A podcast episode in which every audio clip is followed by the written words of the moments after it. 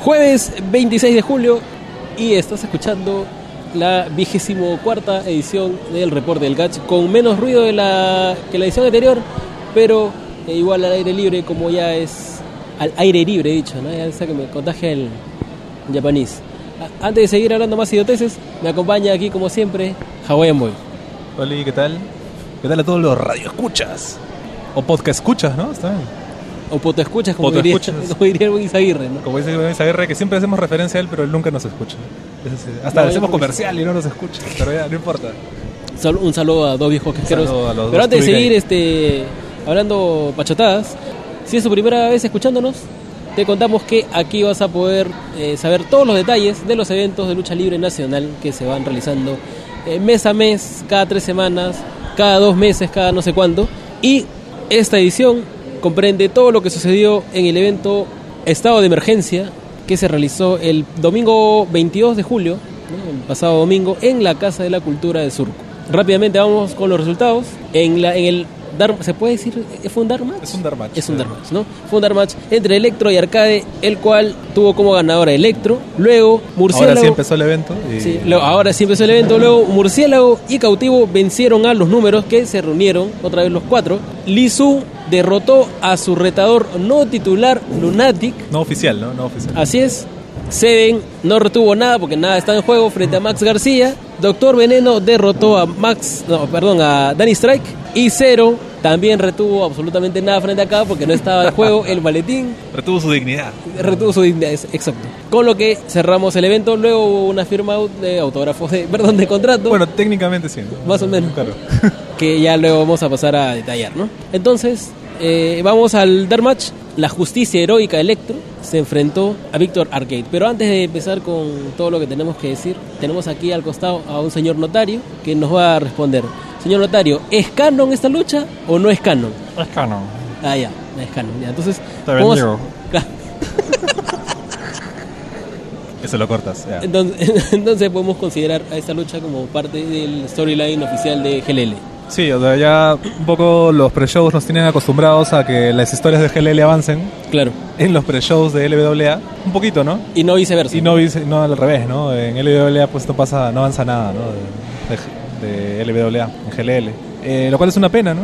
Habiendo tan pocas fechas de lucha al año, aunque he de decir de que ya, mira, LWA tiene seis eventos este año, Claro. GLL 3, nueve eventos a, a mitad de año sin contar Imperio, son es regular, ¿no? O sea, el año pasado no sé si fue lo mismo o, o menos, fue menos, pero ¿no? Sería bueno sacar los números y comparar. Ahora habrá que hacer los números, pero bueno, el, el 28 de julio había Nox, pero no, no hay Nox todavía, ¿no? En realidad, hacia la segunda mitad del año, el año pasado, hubo un despertar pues, ¿no? de, Claro. de shows que no tuvieron continuidad. Sí, pues. Ver- o- ¿Verdad, no? Hubo tres shows que ya nunca más se supo, Claro. ¿no? O sea, lo cual eh, hace prometedora, ¿no? La segunda mitad del año, porque no sabemos qué puede haber, ¿no? Ojalá, Tal vez aparezcan nuevos shows o nuevas cosas ahí. Nuevas extrañas, empresas. Nuevas empresas imagínate. o nuevos títulos. Ah, No, no, o sea, quién sabe, quién sabe. Pero ya, retomando, eh, este pre-show entre Electro y Víctor Arcade. Arcade, todavía sin mucho arcade, ¿no? con mucho Víctor, pero con no mucho arcade. Se le dio mucho mejor a Electro, bastante más, digamos, ver, como para poner un, un paralelo. eh, arcade, por ejemplo, lo que te muestra es agilidad. Para Ajá. nada de gaming, pero sí es agilidad. Y Electro era vehemencia. Era una especie de. No era iracundo como Max, por ejemplo, pero sí su- sus ataques eran eh, toscos, por decirlo de alguna manera. Ya trasladando un poquito esta. mm, No, no rechazo, no tiene un odio contra Arcade, pero sí por sus promos eh, puedes ver un personaje que, digamos, tiene muchas frustraciones, ¿no? Entonces, Claro. algo de eso pudimos ver en el ring. Mira, adelantándonos un poco a lo que sucede después, Arcade tiene una, una, una rivalidad en construcción con Anarco. Sin embargo, comparando a Anarco y a Electro, eh, Electro se ve como un contrincante, como un enemigo de mayor jerarquía.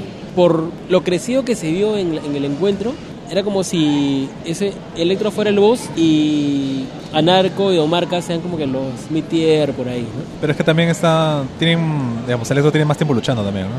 Sí, pero yo creo que es un tema de presencia. Ya, sí, ¿no? o sea, digamos, Electro, más allá de lo que ya hemos comentado en otros reportes sobre su, su performance en sí, Electro tiene ya un personaje más interesante, ¿no? O sea, su- sus promos, su, cómo, cómo se cómo gesticula, eh, cómo habla en el ring. Un montón de cosas tiene que, como tú dices, le dan esa presencia, que todavía le falta narco, que todavía le falta marca, ¿no?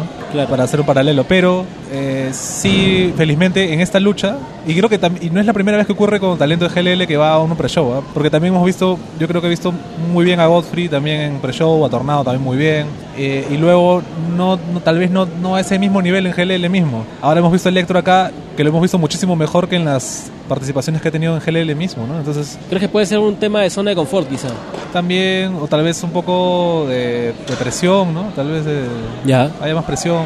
Aquí suponemos que, por eso hicimos la aclaración al principio, suponemos que esto es canon, ¿no? Que esto va a seguir Debería eh, siendo ser. parte de la continuidad. No hemos visto todavía ningún video ni nada de, de lo que pasó aquí en las redes ni en los medios de GLL, pero me imagino que en algún momento pasará, ¿no? Seguramente acercándose al evento. Ahorita están todavía... Con, to- con todo el contenido que están generando últimamente, yo creo que lucha, ¿no? deberían aprovechar lo que ha sucedido, ¿no? Como un mini episodio más en esta rivalidad. Pero bueno, ¿qué, qué, qué fue lo que sucedió? Que eh, luego de que Arcade conecte un estándar, que aparentemente está dejándonos en claro que es su movida final, ¿no? Claro. No, bueno, se genera un error, parece que Anarco había dejado conectados Spotify al equipo de sonido del, del lugar, entonces comienza a sonar su, su tema de entrada y esto es aprovechado por Electro, quien eh, Aplica conecta un el- electroshock. Electroshock se llama el finisher, sí, sí. que es un, digamos, para que te hagan, se hagan una idea, nuestros poto escuchas que son este asidos a WWE, como un, como un de Pit Down. Ah. Es exactamente igual. Y se vio muy bien es- este, Esta vez. esta vez, se Esta vio vez muy sí. bien, a diferencia de la vez pasada que se le aplicó a, a Kahoshi y que salió un poco raro, ¿no? Que te juro que cuando lo vi con Akahoshi, yo pensé que era el Gloria de Naito, pues, ¿no? uno de los signature moves de Naito. Como que Pero no era. Se, se fue de las manos, ¿no? Se, como que se Sí. escapó, ¿no? Claro. Ya, pero el electroshock ahora se, Chopeso. se, se vio súper bacán. En ese momento aparece Narco con Claro. su máscara, ¿no es cierto?, de, de payaso. Bueno, luego que ya, ya ha derrotado Electro a Arcade. Claro, aprovechando la distracción, aparece Anarco. Electro le dice, no sabes lo que te espera. Aparece Anarco con una túnica, ¿no?, negra. Sí, más, más como que ya más de culto, ¿no? Sí. Y eh, le aplica una zambullida samoana y... Se va, silencio absoluto, cero reacción, le manda un besito así a la gente, luego grita blasfemias y se va. Sí, o sea, claro, es que, a ver, en, desde MS comentarios, sí, por ejemplo, hicieron mención de que la música era de Anarco, ¿no? Pero la poca gente que fue no tenía por qué saber quién es Anarco, ¿no? Entonces, es un poco comprensible también, ¿no? Sí, ha- habría también que señalar eso que, que es un poquito lamentable, que pues, este evento de LWA ha sido creo uno de los, los Es- menores en asistencia Sí. en bastante De- tiempo. Debe ser el menor asistencia del año, ¿no? Sí. Bueno, ya hablaremos solamente eso después, pero sí, efectivamente era eso. Y también mencionar que en mesa de comentarios estaba Infest en esa oportunidad. Un Infest que no, digamos, Contrasta mucho con el Infest del ring. Sí no, porque en actitud y en forma de expresarse y todo es, sigue siendo Infest. Pero no hizo ni una puya ni nada por el estilo referente a los luchadores que estaban Claro. en, en ring. O sea, tampoco, ahí Lo- no es Infest. pues. Claro, lo cual significa que no es Infest, ¿no? O sea, es una, una cosa, un- por un lado sí y por un lado no. Como que un, un Infest alterno, ¿no? Sí, pero igual estuvo bacán, ¿no? Yo creo que eh, con esta baja presencia del, del público y también, por lo tanto, la reacción no era tan, tan grande, Infest junto a Chamorro como que cubrieron bastante esos vacíos y hicieron más llevadero el evento. Entonces termina esa lucha y pasamos a la primera lucha del card card, por así decirlo, entre los números que luego de mucho tiempo Son aparecieron cuatro, los cuatro. Ajá. Habían aparecido cuatro la vez pasada, creo, o tres. Y que uno era Infest, ¿no? Claro. Pero ahora sí eran cuatro. Que de hecho me pareció raro que Infest no, no es que no haya no haga un comentario al respecto, ¿no? Pero como te como como dices, es, era un Infest. No me acuerdo que haya hecho un comentario, ¿no? Pero si hizo un comentario, por favor, pónganlo, en- Ojalá. pónganlo en los Sí, comentarios. ojalá, ojalá. Porque no nos acordamos. Pero eh, sí, pues eran, eran cuatro números. Esto no es monedita para el keife, o sea, es, son luchadores que están debutando, ¿no? Incluso al final de la lucha se sintió así, ¿no? Porque hubo un abrazo grupal. Entonces hablamos de luchadores que están empezando, ¿no? Su camino. Claro. Y se nota la cancha del número uno que ha estado O sea, número uno creo que desde, desde el principio de la lucha, el, el, el stable prácticamente el solo, ¿no? O sea, ha, ha hecho que los números sobrevivan Exacto. todo este tiempo. Exacto. Por eso bien ganado tiene el, el número uno, ¿no? Pero además de la contextura, número uno lo reconoces por los movimientos, por la agilidad. Claro, claro. Y, y ahora, como tú dices, en esta lucha se, se sintió mucho la cancha. O sea, se sintió. Hubo un rato en donde creo que hace un moonsault con las, desde segunda cuerda y luego Hace cae la, sentado. la sentadita de Shibata. la de Shibata, o bueno, por el movimiento como la, la Alistair Black, pues, ¿no? Ajá. Y este, y en ese momento te dije, que, que chala, ¿no? O sea, Claro. de verdad, qué, qué tal demostración de, qué derroche de confianza, ¿no? Así es. Bueno, ellos se enfrentaron a Murciélago, que entró con una camiseta de la selección un poquito... que ya se, se hace costumbre ya, ¿no? Sí, un poquito con lag, porque ya pasó el- el- el- la época... Pero fiesta el- patria, pues. Sí, pero bueno. Es la Y independencia del Perú, por eso. Con una máscara que, que me parece más bacán que era que usaba siempre, ¿ah?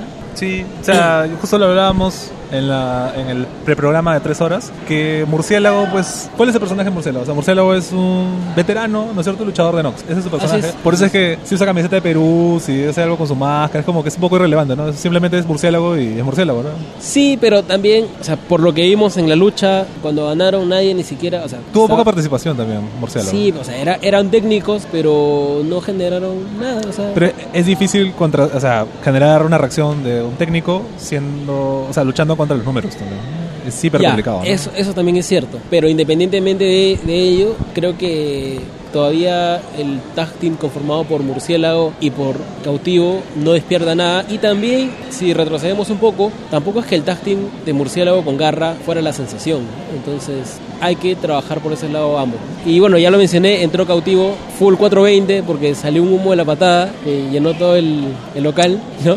De hecho, de repente van a poder darse cuenta de eso en, en el backstage porque Claro, hay unas tomas de backstage que parece que están este, sucias, pero realmente Sí. la cantidad de humo que había era alucinante. ¿no? Claro. Y permaneció por un buen tiempo el humo. Que también debe haber complicado, no sé si complicó a los luchadores en ring, pero... A los comentaristas, yo creo. A los comentaristas no haber visto nada, ¿no? O sea, Sí. parcialmente, ¿no?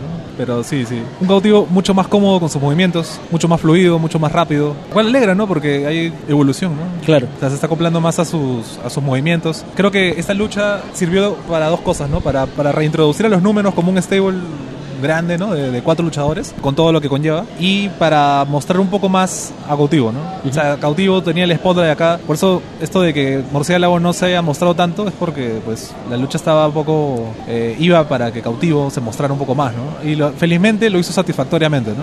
A pesar de ello, los números sí se mostraron superiores, digamos, a lo largo de la lucha. ¿no? Aparte de sus triquiñuelas clásicas, eh, digamos, tuvieron control a lo largo de la lucha. ¿no? Incluso llegaron a conectar otra vez este finisher que no lo hacían por- porque obviamente faltaba personas, el Que 2 de por todas 2 maneras, que salió, salió un poco sucio de todas maneras. Porque era a dos personas, ¿no? justamente por eso salió medio raro. Sí, además que también la forma en la que engañan a- al árbitro Bosset. ¿Verdad? Claro, hay que contar eso que engañaron al árbitro Bosset. Los dos números que estaban fuera del ring, le- no sé qué le dijeron y lo convencieron para... No sé qué le dijeron, lo distrajeron y le pusieron Lo una máscara. pero, pero la actitud de Bosset fue muy, muy lenta en cuanto a, a reaccionar a, a este intento de, de- Lo que pasa es que se demoraron en ponerle la máscara. Sí, o sea, yo creo que ahí faltó un poquito más de intensidad para que sea una encapuchada, pero de repente era, iba a ser muy brusco, ¿no? O sea, por, por el lado del árbitro está entendible porque es la ingenuidad, ¿no? Pero, Claro. pero se, se vio un poco raro, ¿no? Pero es que también contrasta. O sea, es fresco porque- y bacán que pase, pero se vio raro. Sí, pero yo, yo creo que contrasta un árbitro ingenuo con la imagen que te da Bosset, ¿no? Con el árbitro que pecha a Max García. Exacto, o que ha pechado a Seven, O que pechado se ¿no? Entonces es como que Pero él no bueno. puede darte el, el papel de ingenuo, pues, ¿no? Lo que pasa es que también hacer la- el detalle de que Bosset está jugando, el árbitro Bosset, perdón esas confianzas, el árbitro Bosset Está está, jugando dos papeles, claro, Está jugando porque- doble papel porque Hans no está, pues. Exacto, exacto. Entonces es un tema complicado, ¿no? Y también matado, ¿no? Para él arbitrar tantas luchas. ¿no? Pero es. bueno, Hay un detalle que eh, sentía que cada vez que el señor comentarista Chamorro mencionaba que los luchadores estaban haciendo una toma de árbitro, yo sentía que algo ahí en su corazón, como que la herida, ah, ¿no? no, no se sería, pero es como que Sí, pero pedimos, sangre, ¿no? pedimos que por favor ese medio regrese al ambiente luchístico, ¿no? Se le extraña. Cautivo Bueno. del Salve dos veces, ¿no? Sin, sin, sin el tag, lo cual contrasta muchísimo, ¿no? Con el cautivo que vimos la, Claro. la lucha pasada Claro. en tag también con Murciélago, en donde, digamos, la lucha se acaba para ellos a raíz de la insistencia de cautivo por, digamos, luchar a la legal, ¿no? Y de no puedes entrar al ring si es que no haces un tag. Cautivo se interviene dos veces, ¿no? Es como que... Me- medio fierecilla domada, ¿no? Porque ahora Murciélago estaba muy tranquilo, ¿no?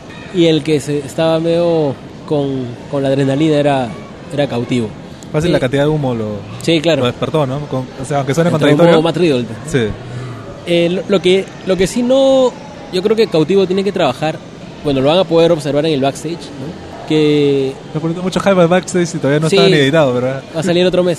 Ya. Pero, o sea, tiene un background en las promos, él también lo dice, ¿no? Sin embargo, yo creo que la voz tendría que ponerse un poco más como que un misticismo acorde a lo que te está tratando de comunicar. ¿no? Es Es, muy terrenal. su- Ya, o sea, Cautivo es un luchador bajo, ¿no? Su voz lo hace ver más bajo todavía, creo, ¿no? Entonces, eso, contrastado con el, con el misticismo que quiere impregnar su personaje, a veces como que te saca un poco, ¿no? Será cosa de ir modulando, pues, ¿no? Poco a poco Sí, la o voz, sea, ¿no? de hecho tiene que transmitirte muchísima paz, muchísimo control, pero como que una autoridad, ¿no? Es que, o sea, lo religioso y lo, lo místico te evoca tranquilidad, y, pero más bien él no está, él no tiene, o sea, él no te está mostrando eso en ring, ¿no? O sea, él, él No. es más veloz, más Claro. ágil. Entonces, eh, supongo que será cosa de, de conectar esas, esas dos, este, esos dos enfoques, ¿no? Que a, pri- a primera, a simple vista se ve muy contradictorio, ¿no? pero habría que darle su... De hecho, que debe haber forma de, ¿no? de Sí. conectar ambos, ambos enfoques, pero, pero sí, pero me dio mucho gusto que, que Cautivo tenga, tenga este avance, se notó bastante. Eh, no solo él, también, como comentábamos con Electro antes, a pesar de que es de otra empresa, pero, pero igual. Al final, eh, Murciélago le hace su finisher a uno de los números, luego hace un finisher combinado. Sí, que Con cautivo. yo creo que me esperaba un poquito más de, de esa movida, pero igual termina siendo pues devastadora para uno de los números. Sí, lo cual, o sea, el que tengan un finisher combinado también te habla de que este tag team va a seguir para un- unas luchas más, ¿no? Pero ojo que las movidas combinadas, no solamente, no solo esas movidas combinadas te dan la identidad de un tag team, ¿no? Ya hemos visto el caso de equipos que tienen tres, cuatro luchas juntos, y sin embargo, como habíamos conversado ya el día del evento, no tienen tanta identidad como equipos que de repente han compartido ring solamente dos veces, como Real Extremo, que sin embargo te venden más esa idea, ¿no? Vamos a ver pues, qué- qué pasa, porque de todas maneras, entre cautivo y murciélago hay un contraste. Claro. Y los contrastes son interesantes, entonces, si lo van a trabajar como tag team, de hecho hay de dónde, ¿no? Así que a ver que. Yo creo que ya el, el que concrete un nombre, por ejemplo, como tag team, ya sería un paso adelante, ¿no? Claro. Pero por lo pronto, cautivo también dio un paso adelante, se mostró bastante mejor. Y nada, como comentábamos, hubo este abrazo al final con los números. Todo en buena onda. Todo en buena onda, sí, pero también se percibió pues ¿no? este inicio para los nuevos números. ¿no? Cabe resaltar que esta fue, al menos de las luchas que, no es, que estaban en el card, fue la segunda lucha más extensa con 10 minutos con 12 También es la lucha donde más, más luchadores participan. ¿no? también. Luego tuvimos el encuentro entre Lee Su, acompañado del Su Team, El debut del shooting. sí, eh, enfrentándose a Lunatic en una lucha que recibió pues la aclaración de que no era por el título, aunque todo apuntaba que era por el título. ¿no? Eh, sí, pues, ¿no? O sea, Estaba implícito porque es cierto que en ningún momento en redes ni en ningún anuncio se dice esta lucha es titular, pero bueno, si Mira, salvo- lanzando reto abierto, Salvo el evento pasado de GLL, Ujú, que no participó Lizu. claro. Lizu ha estado, en- creo que en todos los eventos. Ujú. Y, o sea, siendo campeón, se ha estado en todos los eventos. Al menos participando, nos ha dado una promo. Este, el evento pasado fue el primero donde no estuvo de GLL, me parece, y este fue el primero en donde no defendió el título Raw. O sea, son dos fechas seguidas en donde el título Raw no es defendido, después de haber sido el título más defendido, ¿no? Eh, lo cual me la baja un poco, ¿no? Porque la gracia justamente del título Raw no es que venga del norte, no es que venga una empresa Sino que tenga actividad. sino que tenga actividad. Esa es la O sea, gracia del título Raw. Era, era el. Si bien el, el campeonato Raw no tiene una empresa, porque está en GLL y ahora está en LWA, Ujú. tratando de hacer una pequeña comparación entre ambas empresas, el Raw estaba como que equiparándose al televisivo. ¿no? Claro, es un título, ahorita ahorita es el título midcard de... Si está Claro. en LWA es el título midcard de LWA. Eh, cuando estuvo en GLL también lo era porque el título principal Estaba dormido. era, era medio inalcanzable, ¿no? Y, y Claro. dormido. Entonces, es un título que el mismo Lee Sul se ha encargado de darle prestigio por la Y actividad ahora- que tenía. Claro, y, y justo ahora en épocas donde debería aprovecharse más en avanzar, se estanca y simplemente se le quita una defensa titular. Ahora, si no sé, si digamos, si no iba a ser una defensa titular, tal vez hubiera sido interesante que le den promoción al hecho de que no era una defensa titular, lo cual te abría la posibilidad de que Lunatic pudiera ganar, ¿no? O sea, aumentaba las posibilidades de que Lunatic y ganara. que luego de repente canjee, o sea, por eso eh, como que una especie de derecho Claro, y teniendo en cuenta que Veneno estaba detrás, de repente podría ser una triple amenaza, quién sabe, no sé. claro, pero como no, digamos, hasta el mismo día no, no quedó muy en claro si es que era oficial o no. Nada, pues se dio esta lucha, causó un poco de... nada, fue una micro decepción, ¿no? Cuando lo anunciaron en plan, no, esta lucha no es por el título. como que mm, ¿no? un, un O generalizado, ¿no? Lisu con unas patadas más true que nunca, ¿no? Siempre, o sea, creo que desde el cambio a Gil de Lisu debe ser el luchador que más conecta, Sí, ¿no? sí. O sea, le hacía mucha, mucha falta este, este cambio, ¿no? Y me quedo con una frase del chamorro que dice que cuando le aplica una patada a, a Lunatic y suena tanto que, que dijo que era una, eran patadas como ultrabass. ¿no? Ah, Porque- claro. Sí, o sea, Sí, sí, sí. toda la razón. Pero los machetazos de Lunatic, por ejemplo, sí se. No, no sé si se equipararon, pero era un Lunatic eh, fuerte, ¿no? O sea, entre machetazos y luego cabezazos. estuvo- Claro, o sea, se, se vio un Lunatic que es una amenaza real, ¿no? Que no, ya no es el, el, el comedy act, eh, el luchador que puedes ningunear, ¿no? Por más que obviamente Lizu lo consideraba una broma y todo lo que quieras, pero se veía un- una amenaza real para cualquier contendiente, ¿no? para, para cualquier campeón, ¿no? Y de hecho ya lo habíamos visto un par de semanas antes en el evento de GLL. Claro, o sea, creo que Lunatic ya en ese tiempo que tiene ha demostrado que depende del luchador con el que se enfrente. Claro. Se va a acoplar muy bien, ¿no? Hasta ahorita creo que, salvo una o dos luchas, creo, todas las demás se, acop- se han acoplado bien con, con su rival, ¿no? Eh, más allá del resultado. Hay un momento en donde Lunatic está atacando a Lizu. Lizu le pide por favor parar, A lo cual eh, Lizu aprovecha, lo derriba de una patada. Y luego Lunatic saca un pito y una tarjeta, ¿no? Y le saca tarjeta amarilla. Lo cual, como reacción natural, Lizu le reclama al árbitro en plan como que, ¿cómo vas a permitir que me saque tarjeta amarilla? ¿no? Pero el árbitro como que no entiende. Acá esto es lucha libre, ¿no? Que tiene que ver las tarjetas. Pero es otro gesto, otro detalle que agrega Lunatic y que le da frescura a sus luchas, ¿no? que, o sea, era, era un gesto aprovechando la coyuntura del mundial, ¿no? Sin embargo, me gustó que no se recurra al hecho del bar, pues, ¿no? Porque ya era como que algo. No, el barrio no creo que ya lo vamos a ver, felizmente. ya No, fel- claro, pero, o sea, me vacila que no se fue por la ruta fácil de copiar algo que estaba en otro lado. Y que de hecho había sido muy ingenioso. Sino que trató de darle su, su vuelta de tuerca. Llega un momento en el que Lunatic ataca con unos cabezazos, que son prácticamente como que el dead trigger, porque ya estaba a punto de. Ya, ya estaba dañado, los brazos, el pecho, estaba muy cansado. Dañado por una sucesión de suplexes de Lizu que también, así como hemos hecho mención a las patadas, Lizu en el último tiempo aplica unos suplex cada vez más devastadores. Claro. ¿no? Siempre es una sucesión de siempre es una sucesión de, de, de backdrop suplex que siempre acaban con derribadas olímpicas, pero que siempre son siempre se ven bastante dañinos. Lunatic Y- justamente responde con los cabezazos Que se ven geniales, que se ¿no? ven geniales. Busca el carrusel, lo cual te habla ya de, ¿no? de algún intento de ganar por Lunatic, pero Lizu responde con un Shining Wizard que lo noquea a que, que Lunatic. podría, o sea, bien construido, podría ser como que una especie de beat, de beat trigger, ¿no? Para Lizu, porque justo lo acomoda, lo deja listo para hacer su plancha con la que normalmente se lleva la victoria, siempre. Claro, en este caso también la aplicó y, y ganó Lizu después de tiempo limpiamente, ¿no? Ujú. No hubo intervención, bueno, una microintervención de los esbirros, de, bueno, el del Shoot Team, ahora tenemos que mencionar. Pero, mucho más pasiva de lo normal, ¿no? Claro, aparte que Lunatic se lanzó en plancha hacia ellos, ¿no? Claro. eh, ahí cobraron, ¿no? Eh, ¿Verdad? Tenemos que mencionar, aparte de que ya ahora es un shoot team y que tengan sus, sus chamarras, ¿no es cierto? Con su logotipo atrás y todo.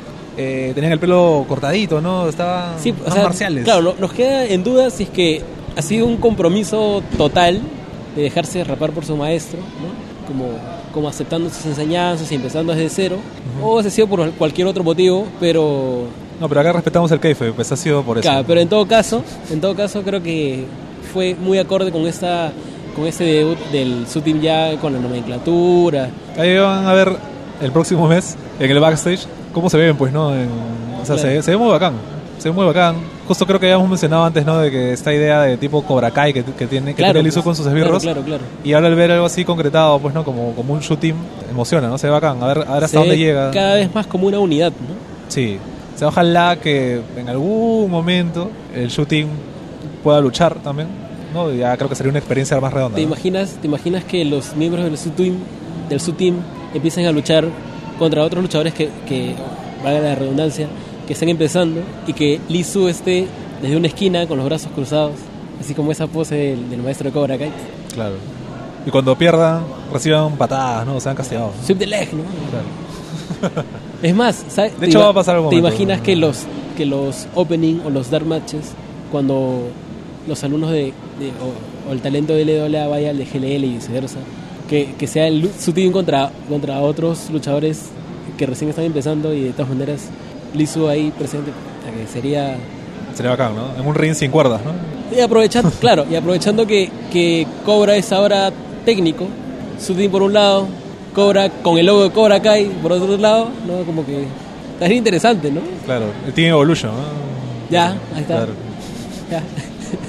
o sea, yo creo que se podría generar, ahorita salen un par de sonrisas, ¿no? Pero se podría generar algo interesante para esos luchadores, ¿no? Aprovechando el hecho de que son veteranos, que tienen tiempo, eh, o de repente, Ya se han cruzado, pues Cobra con Lizu, acuérdate. claro. Ahora, ¿qui- ¿quién es el otro veterano que estábamos mencionando hace un, hace un momento? Murciélago. Teniendo en cuenta que Murciélago está por el lado Los- los Bad técnico. Boys sería. Claro, claro. Claro. Podría ser, no, cautivo puede ser un bad boy, ¿no? Bueno, es que no, eso sí sería regresarlo, pues, ¿no? Claro, un bat Pero- con T, ojo. un bat. Claro. Claro. Pero de repente que, que Murciélago adopte esta onda técnica y que tenga alumnos extremos. No sé, no, ya, ya, bueno. Unos extremos, pues claro. Uh, the Child of Extreme. Claro, y Max es el hijo pródigo, ¿no? Claro. Max es el, Dama- el Damian Wayne de su Batman. Claro, Ya. y le dice fuck este Murciélago. Ya, pero ya nos fuimos ya para el carajo. Para variar, para ya, variar. Lizu gana, ya, con una plancha. Gana limpio, lo cual creo que es lo más destacable, casi casi lo más destacable de la fecha, salvo por el- la firma final, casi lo más destacable de la fecha ha sido que Lizu ganó limpio. El, el shooting se está yendo, pero regresan por más, ¿no? Quieren este, terminar de finiquitar al, al payaso Lunatic y aparece Veneno para el salve. Pero en realidad no, no le llegan a hacer casi nada a Lunatic, ¿no? O sea, yo creo que el team estaba esperando mucho, ¿no? Parecía Está- carnada, ¿no? Sí, estaba pensando mucho qué hacer, no tengo idea. Entra Veneno y al final pues a Lunatic no le tocaron ni un pelo, ¿no? Habría sido Bueno, casi. habría sido muy bacán que del mismo modo alguien aparezca temprano cuando estaba atacando Real Extremo a Lisa, güey. Ya bueno, mira, ya llegaremos a ese punto porque había un retcon, ¿verdad? En la historia. Si tú no viste el evento pasado, este... Acá te contamos la verdad. La verdad. no, pero había un retcon en la historia Sí, de bravo. Alisa. Bravo. No bravo, pero es un detallito ahí como que... Una afinadita. Pero ya bueno. Pero en este caso queda constancia de que Veneno le hizo el salve, ¿no? Que no lo golpearon tampoco a Lunatic. Aunque Lunatic se le vio bien envalentonado, ¿no? Como que y haciendo quería- luego bromas, ¿no? Como que le agarraba la, la mano a Veneno y como, como que lo agarre, ¿no? Luego finaliza esa lucha que a propósito, espérate, déjame acá, tengo los tiempos, en mis apuntes, en mi libro tengo los tiempos, Has hecho tu chamba. Claro. claro. y esa lucha duró sus 7 minutos con 39, ¿no? Para los ricos stats. Y luego pasamos a una de las luchas más cortas de la noche, sin embargo, una de las más intensas y creo que también de las que más se quedaron en Yo tenía hype por esta lucha. Al Sí. final no fue tan satisfactoria, pero pues, te deja... con- Incluso un poco preocupante al final, ¿no? Sí, pero te deja como que un what if, ¿no? Una Claro. lucha un poco más de tiempo, tal vez con una estipulación que podría acabar, ¿no? Con alguien frío, ¿no? Pero, pucha, de todas maneras, creo que fue la lucha que no fue la más redonda de la noche, pero sí, sí es verdad que tuvo el potencial para hacerla Y debió venderse de otra forma también. también, también. Pero- había, había con qué, ¿no? Había con qué. Bueno, ya. Se vendió como un castigo, eso tienes que, tenemos que mencionar, ¿no? Claro. Eh, ¿A qué nos referimos? Nos referimos al encuentro entre Seven, el demonio Seven, campeón LWA Nox, y el adicto al extremo Max García, ¿no? Una lucha que podría ser catalogada como Nox contra Nox. Claro. Que no se vendió así, se vendió como que era un castigo hacia Max por haber participado en este ataque cobarde a, a Lisa Webb, a lo que Max respondió con un mítico, tus castigos me los paso por los huevos, Ícaro, que no tuvo una respuesta de Ícaro, que habría sido genial, y nada más, pero creo que sí debió detallar o, o- o resaltarse un poquito que ambos estaban asociados al tema de Nox, ¿no? a la marca extrema, por ahora durmiente, ¿no? Max estrenó Tron, ¿no? Ya, e- eso es, eso es algo también para, para, para conversarlo, ¿no? Porque siempre Max entra con un tema mucho más, más arroqueado, ¿no? Más Max, ¿no? Claro. Y Kaba entra pues como un hip hop, ¿no? O rap, bueno, perdonen la ignorancia en, en cuanto a géneros. Eh, pero esta vez empezamos algo así como que un chill hop así tranqui y luego muta ¿no? a un tema más apropiado a Max, pero con el logo de Real Extremo, ¿no? Chévere el Tron, ¿ah? aparte que Cava entró con él, ¿no? Claro, Como que le dio el espaldarazo para... claro, ya. Por ahí bacán. Pero luego Cava no... Pero luego cuando entra Cava, más adelante, entra con su tron individual, entonces se ve pues como que Max estuviera bajo el yugo de, de Sí, ¿no? Cava y eso no me, no me termina de O sea, es convencer. verdad que el tema de Cava es- no, no, no es que sea icónico, pero ya, ya, te suena, ya lo has asociado. Ya lo asocias, ya. Pero en todo caso, despegarse de eso en todo costado. caso entonces Max habría salido con su tema de siempre y solamente cuando entren los dos, que salga el Tron. O que ambos tengan la misma gráfica, tal vez. pues, ¿no? Claro. Los dos por- al extremo, pero con otro tema, ¿no? Claro, o que por, o solamente por, por la fecha de, de este domingo, ambos hubieran salido con el mismo Tron. Como para decir, mira, por si acaso hay Tron nuevo, ¿no? Por último. No, aparte que ambos estaban unidos por el- un castigo, ¿no? O sea, Exacto. Entonces, eh, bueno, ahí como que hay un Sí, trato medio unilateral, ¿no? Igual, como te digo, bacán el Tron, bacán, bacán el mix. eh, el detalle que estaba con el Polo Enox y que justo en esa fecha, Era un polo Enox, pero decía Real Extremo. claro, claro, claro, es un, un- un custom, ¿no? Un polo rojo, como el que usó también en aquella fecha En ese debut, en ese, Ese en ese em, Redut, ¿no? renacimiento, ¿no? Eh, Claro. Nox. ¿Ahí se cortó? No, no, se cortó en, en la vía extrema, ¿no? Creo que sí. Pero sí, sí, sí quedó con, sí quedó bien dañado. La lucha arranca antes de que suene la, la campana. Eh, hay un intercambio bastante veloz entre los dos. Max comienza a atacar a, a, a Seven y llega una imagen que se me ha quedado mucho, que es Max de pie, Seven de rodillas y el árbitro Bosset preguntándole a Seven, Ah, está ¿estás bien. bien? ¿Puedes continuar? Es como que es un demonio y acá tienes a un luchador que todavía no está de repente en su jerarquía, sin embargo le dice, suena la campana, ¿no? Es como hay alguien que está sediento, así como quiere aprovechar todo y de hecho que nos recuerda mucho a esa lucha de Ricky Martin contra Kenta, ¿no? En la que era una cuestión de aprovechar el rush inicial. Bueno, sin ir muy lejos, la de Lunatic contra Seven, ¿no? Claro, también. O sea, Lunatic también tenía esa, esa intención de ganar que rápido. creo que creo que se está haciendo una especie de una escuela de cómo atacar a Seven, ¿no? Cómo tratar de sorprenderlo porque sabes que no le puedes dar tiempo. Entonces me parece que eso que se está contando entre líneas está bacán. En el caso que se esté contando intencionalmente, ¿no? Claro. Ahí pasa, de verdad, otro momento de esos notables que seguramente nos acordaremos de acá un par de años, cuando el árbitro Bosset, digamos, le responde a Max. Porque Max le dice, toca la campana, y el, el árbitro simplemente le dice, no me digas qué hacer, ¿no? O sea, Pero al otro le llega y dice, toca la campana, ya está bien, Claro. campana, ¿no? Claro, pero, o sea, es un árbitro con personalidad. O sea, ya quedó claro. O sea, para lo que se está contando, Bosset es un árbitro con personalidad. Entonces eso, digamos, cuando ya haya variedad de árbitros, como que esté Hans, Hace un reset cada lucha, ¿no? Claro, claro. Digamos que Bosset es solamente el cuerpo, pero en realidad hay una entidad tipo split que va cambiando de lucha a lucha. Ya, por acá, estuvo, acá estuvo la bestia, claro. ¿Cómo? Aquí estuvo la bestia, ¿no? Claro. Para los que no han visto, por favor vean esa película. sí. Spoiler. La gente coche está- Pasado este ataque, eh, digamos, furibundo de, de Max al inicio, el árbitro, como dices, ya después de haber revisado a Seven y todo, Seven se recupera un poco, empieza a dar machetazos que se ven un poco telas, ¿no? Al principio, pero el mismo Seven parece que reniega de eso y casi ahorca al propio Max eh, con su Claro. propio polo, ¿no? Sería bacán conocer un poco la ciencia detrás del chop, ¿no? Tipo Mythbusters, ver el análisis de cómo de cómo se genera el sonido porque este, ha habido una clara diferencia entre los machetazos de Max a Seven y de Seven a Max. Situación rescatada por Infest cuando dice que los chops que no suenan son los que duelen más. Ah, de hecho, ¿no? de estas maneras, claro. Pero por ejemplo, eh, en la lucha pasada de Lunatic parecía que tenía la mano pesada, pero eran chops que sonaban y se notaba pues que, que dolían, ¿no? Claro. Sin ir muy lejos, los chops de Max, ¿no? O sea, los mismos chops de Max son dolorosos. Eh, Max responde justamente con esos chops. Después aplica un moonsault de segunda, de segunda cuerda, muy bonito. Es verdad que a pesar de, de lo dicho sobre el contacto que, que hubo entre ambos, porque luego Seven también corresponde con, con patadas y chops, eh, sí hubo eh, un conjunto ahí de patadas Wi-Fi, otra vez. Sí. Creo que se notaron porque hubo sucesiones de patadas. Incluso hubo comentarios al respecto, ¿no? como que en plan no conectó No del conectado, todo, exacto. pero del todo, ¿no? O sea, sí hubo contacto, pero Sí, pues incluso no sé si es con, con, con algo ahí este ¿de cacha o qué?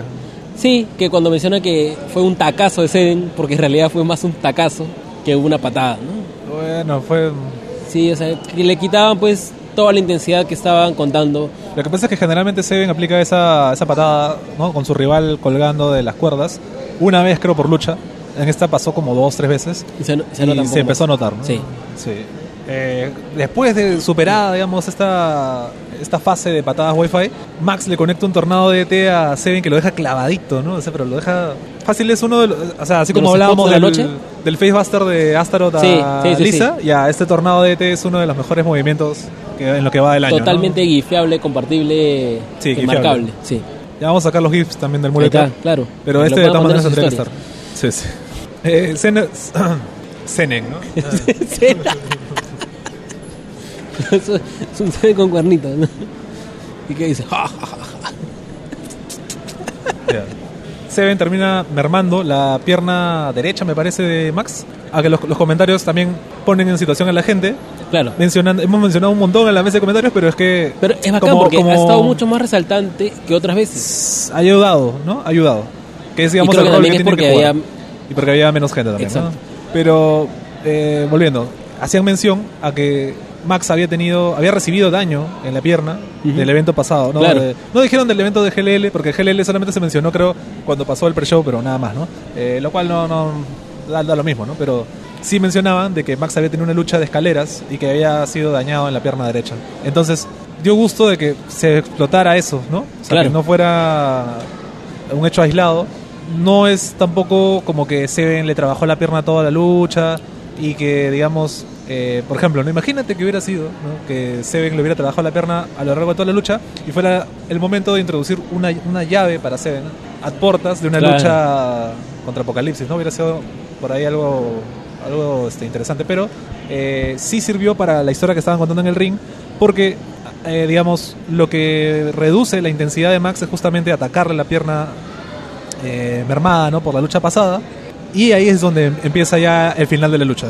Eh, Seven le aplica un tártaro, Ujú. conteo a dos, y ahí es donde Max es como que, creo que este estado de Max tipo, no drunken box, pero un estado como que inconsciente y a la vez consciente, como que por reflejos golpea o grita o te insulta. Eh, en este caso le aplicaron el tártaro y Max en el piso todavía le sacaba los dedos Claro. a Seven, ¿no? Lo cual le enfurece más a Seven. Le aplica un segundo tártaro que lo deja KO a Max, ¿no? O sea, Max queda noqueado. El árbitro se preocupa por el, por eso.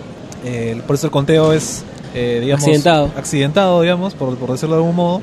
Eh, Seven reniega con el árbitro y le, le aplica su Burning Hammer, que todavía no tenemos un nombre oficial, ¿no? O al infierno, Ah, ah, por ahí, sí. ¿no? Eh, y Fe- con eso este, termina. ¿Cómo se llama? Eso es un... Nos volvemos el pecho, ¿no? Por, por no haber a- averiguado el término concreto de, de esa movida final. Que sí tiene nombre, ¿ah? Tiene nombre, pues. Tiene nombre, pero no nos acordamos. No, no lo sabemos. No vamos a decir que lo sabemos, pues. Claro. Pero ahí. Bienvenidos a viejos que... No, Claro. pero ya, pero, pero sí, es un, es un Burning Hammer ya, ¿no? Eh, made in Seven, ¿no? Made in Seven. Es un, es un Burning Hammer hasta que la última luz, la, la última luz de estrella brille en el firmamento. No sé cómo es el, el speech de Seven, ¿no, ¿no has visto en su Facebook? No. Claro, o sea, siempre recalca de que él es el... No, no sé, ahorita no me acuerdo bien, pero es una frase que ya la repite repite. Y así concluye la lucha con un Seven, como, como Seven, ¿no? O sea, un Seven que destruye a su rival. En este caso lo destruyó porque lo Pero dejó un noqueado y dañado, ¿no? un Seven toqueteado, ¿ah? porque su, su entrada fue interrumpida por un fan que lo, lo agarró como que lo lapeó y le dijo, ese Seven, ¿no? Y como... Y Mi luego, pata, mi causa. claro, y luego cuando se estaba retirando, Lo pechó. se acerca a un, a un joven y como que lo mira de cerca Que no tenía nada que ver, ¿no?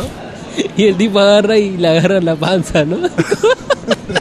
Se, Seven, Seven en plan, lo- o sea, pero Seven es el que se acerca, no es Sí, como sí, que pero eso fue, muy, eso fue muy fuerte. Para ese, para ese horario, yo No, creo que sí Seven, fue... Seven se le acerca, digamos, eh, el espacio personal del, del Claro. espectador se vio vulnerado terriblemente. Totalmente, ¿no?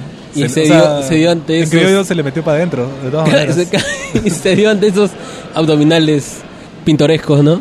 Seven felizmente no hizo ni, siquiera, ni, siquiera, ni siquiera tuvo que hacer un ademán para, No. para que se asustara, ¿no? Pero bueno, tuvo una bonita experiencia. Tal vez era su primer show, ¿no? y se llevó un gran recuerdo. ¿no? La próxima Como tal vez un, venga... un billetito, un billetito para el kayfabe, ¿no? Ya, Pero, pero... por todo lo que hemos dicho. Porque, pero, oye, está bien, pues. De repente es el, el nuevo gimmick de, de... No, bueno, no gimmick. Es la nueva ruta que está tomando Seden, ¿no? Que es un sex symbol, pues, por eso es que es tan, vitoreado por la gente. Sí, o sea, la verdad que la gente lo vitorea, ¿no? Es- Eso es lo que ya te había dicho la otra vez, ¿no? ¿Por qué vitorea a alguien que, que, mató, gente. que asesinó al luchador Franklin, ¿no? Franklin, ¿no? O sea, que acaso la gente no, no olvida o sea, los en el crímenes. En, la storyline global, ¿no es cierto?, del- de la lucha libre del tiempo reciente, el único muerto que ha habido ha sido Franklin, ¿no? A manos de Seve. Y bueno, el martinete también, ¿no? Pero, Y toma de árbitro. Claro, y toma de árbitro y otras cosas. Y Y lo página de PM. TVK. ah. ya bueno. Ya bueno. Pero es, es una, una- un asesinato y un intento de asesinato frente a Lunatic y aún así la gente lo quiere, ¿no? Entonces, Pero que es entretenido. pues. sí, pues Es habla un poquito de, de- del público psicópata de LGBLA. Sí. Qué, qué orgullo, qué, qué bonito. Qué orgullo, ¿no? Pasamos a la penúltima lucha de la noche, que fue curiosamente la lucha más extensa, porque se mandaron sus 12 minutos con 30. Doctor Veneno, el campeón del pueblo, la Furia Chalaca contra Danny Strike. ¿no? Que todavía no tiene apelativo, ¿no? no, pero era un Danny Strike con cancha, ¿no? Con, o sea, con cancha, pero le faltó más cancha todavía. Con canchita, con canchita junior. Con, canchita, claro. Claro. Todavía no cancha gigante mix, ¿no? Dulce salado. No Todavía refil. es- no refil, No. ¿no? No, Este cartón rosado, todavía no, sino es canchita. Canchita ¿no? personal. Canchita Una personal, bolsita, sí, de un sol. Claro, una canchita personal todavía. Porque justamente en esta lucha, o sea, es verdad que a Dani ya le, han- le ha pasado factura un poco la ingenuidad contra rivales como Lizu, por ejemplo. Pero en este caso, nadie se, se esperaba pues de que Doctor Veneno recurriera a un poco de artimañas este, rudos, ¿no? Claro, o sea, ha sido una canchita, pero ¿sabes qué? La canchita necesaria como para provocar que Doctor Veneno Se desespere, ¿no? se desespere. O sea, esto sumado, tampoco es que todo esto sea mérito de Dani, pero también es que Doctor Veneno está pasando por un tema de frustraciones y mil cosas más, ¿no? Un Dani con más seguridad en su entrada, al menos, ¿no? Se notó mucho más... Me dio gusto eso, me dio gusto. Luego de bastantes intentos creo que ya mucho Pero- más confiado, mucho más cómodo, creo. Pero por eso te hacía la acotación de que en su entrada, porque en el ring todavía había gestos Claro. que no se ven orgánicos, ¿no? Claro. O sea, es como que él los piensa, él piensa hacerlos y a la hora que, Que los ejecuta, que los ejecuta no hay son duda. tan fluidos, ¿no? O sea, Hay tal duda. vez él le va a verse el video y tal vez se va a dar cuenta que no, como que se ven raros, ¿no? Se ven un O sea, poco cyborg. Creo que se nota mucho en este dive luego de la lucha, no, durante la lucha, mejor dicho, cuando aparece todo el su team, que hace el dive correctamente y luego hace este gesto con las manos que todavía siento que hay una especie de, o sea, un porcentaje de, de, de roche, de desconfianza, que hace que no sean todo como que todo su esplendor, ¿no? Sí. Dani, por ejemplo, que suele aplicar este um, doble pisotón, ¿no es cierto?, al pecho para luego hacer un mortal. Ya no lo usó, por ejemplo, lo cual es grato de ver, entre comillas, porque ya lo estaba quemando un poco, ¿no? Lo ha hecho, al no usarlo solamente en este evento, ya lo hace un poquito más especial. Pero, por ejemplo, colgó a Veneno en, en el esquinero, le aplicó una- unas patadas que, digamos, te indicaba que era ya un preámbulo para su finisher, porque después justamente busca su, su cutter, que también tiene nombre, pero no me acuerdo ahorita. Hoy es el día de las cosas Lamentablemente, lament- lamentablemente es llamado Cutter Strike, Cutter Strike. que yo creo que debería ser Strike Cutter, ¿no? No, pero Cutter Strike suena Counter Strike, pues. Por eso es que será Cutter Strike, ¿no? Eh, no sé, no sé. O sea, lo, lo gracioso es de que Danny Strike no tenga más movidas que sean Strike, ¿no? Justo su finisher es un cutter, ¿no? No es como que tenga, no sé, una sucesión de patadas, se llame Strike Machine, ¿no? O algo así, ¿no? O sea, es un, es un strike, pero no es striking, ¿no? Un combo Strike. Claro, ¿no? Es un strike que tiene más de volador, que es ágil, ¿no? Pero no es strike todavía, no es striker. Me quedo pensando en el nombre. ¿no?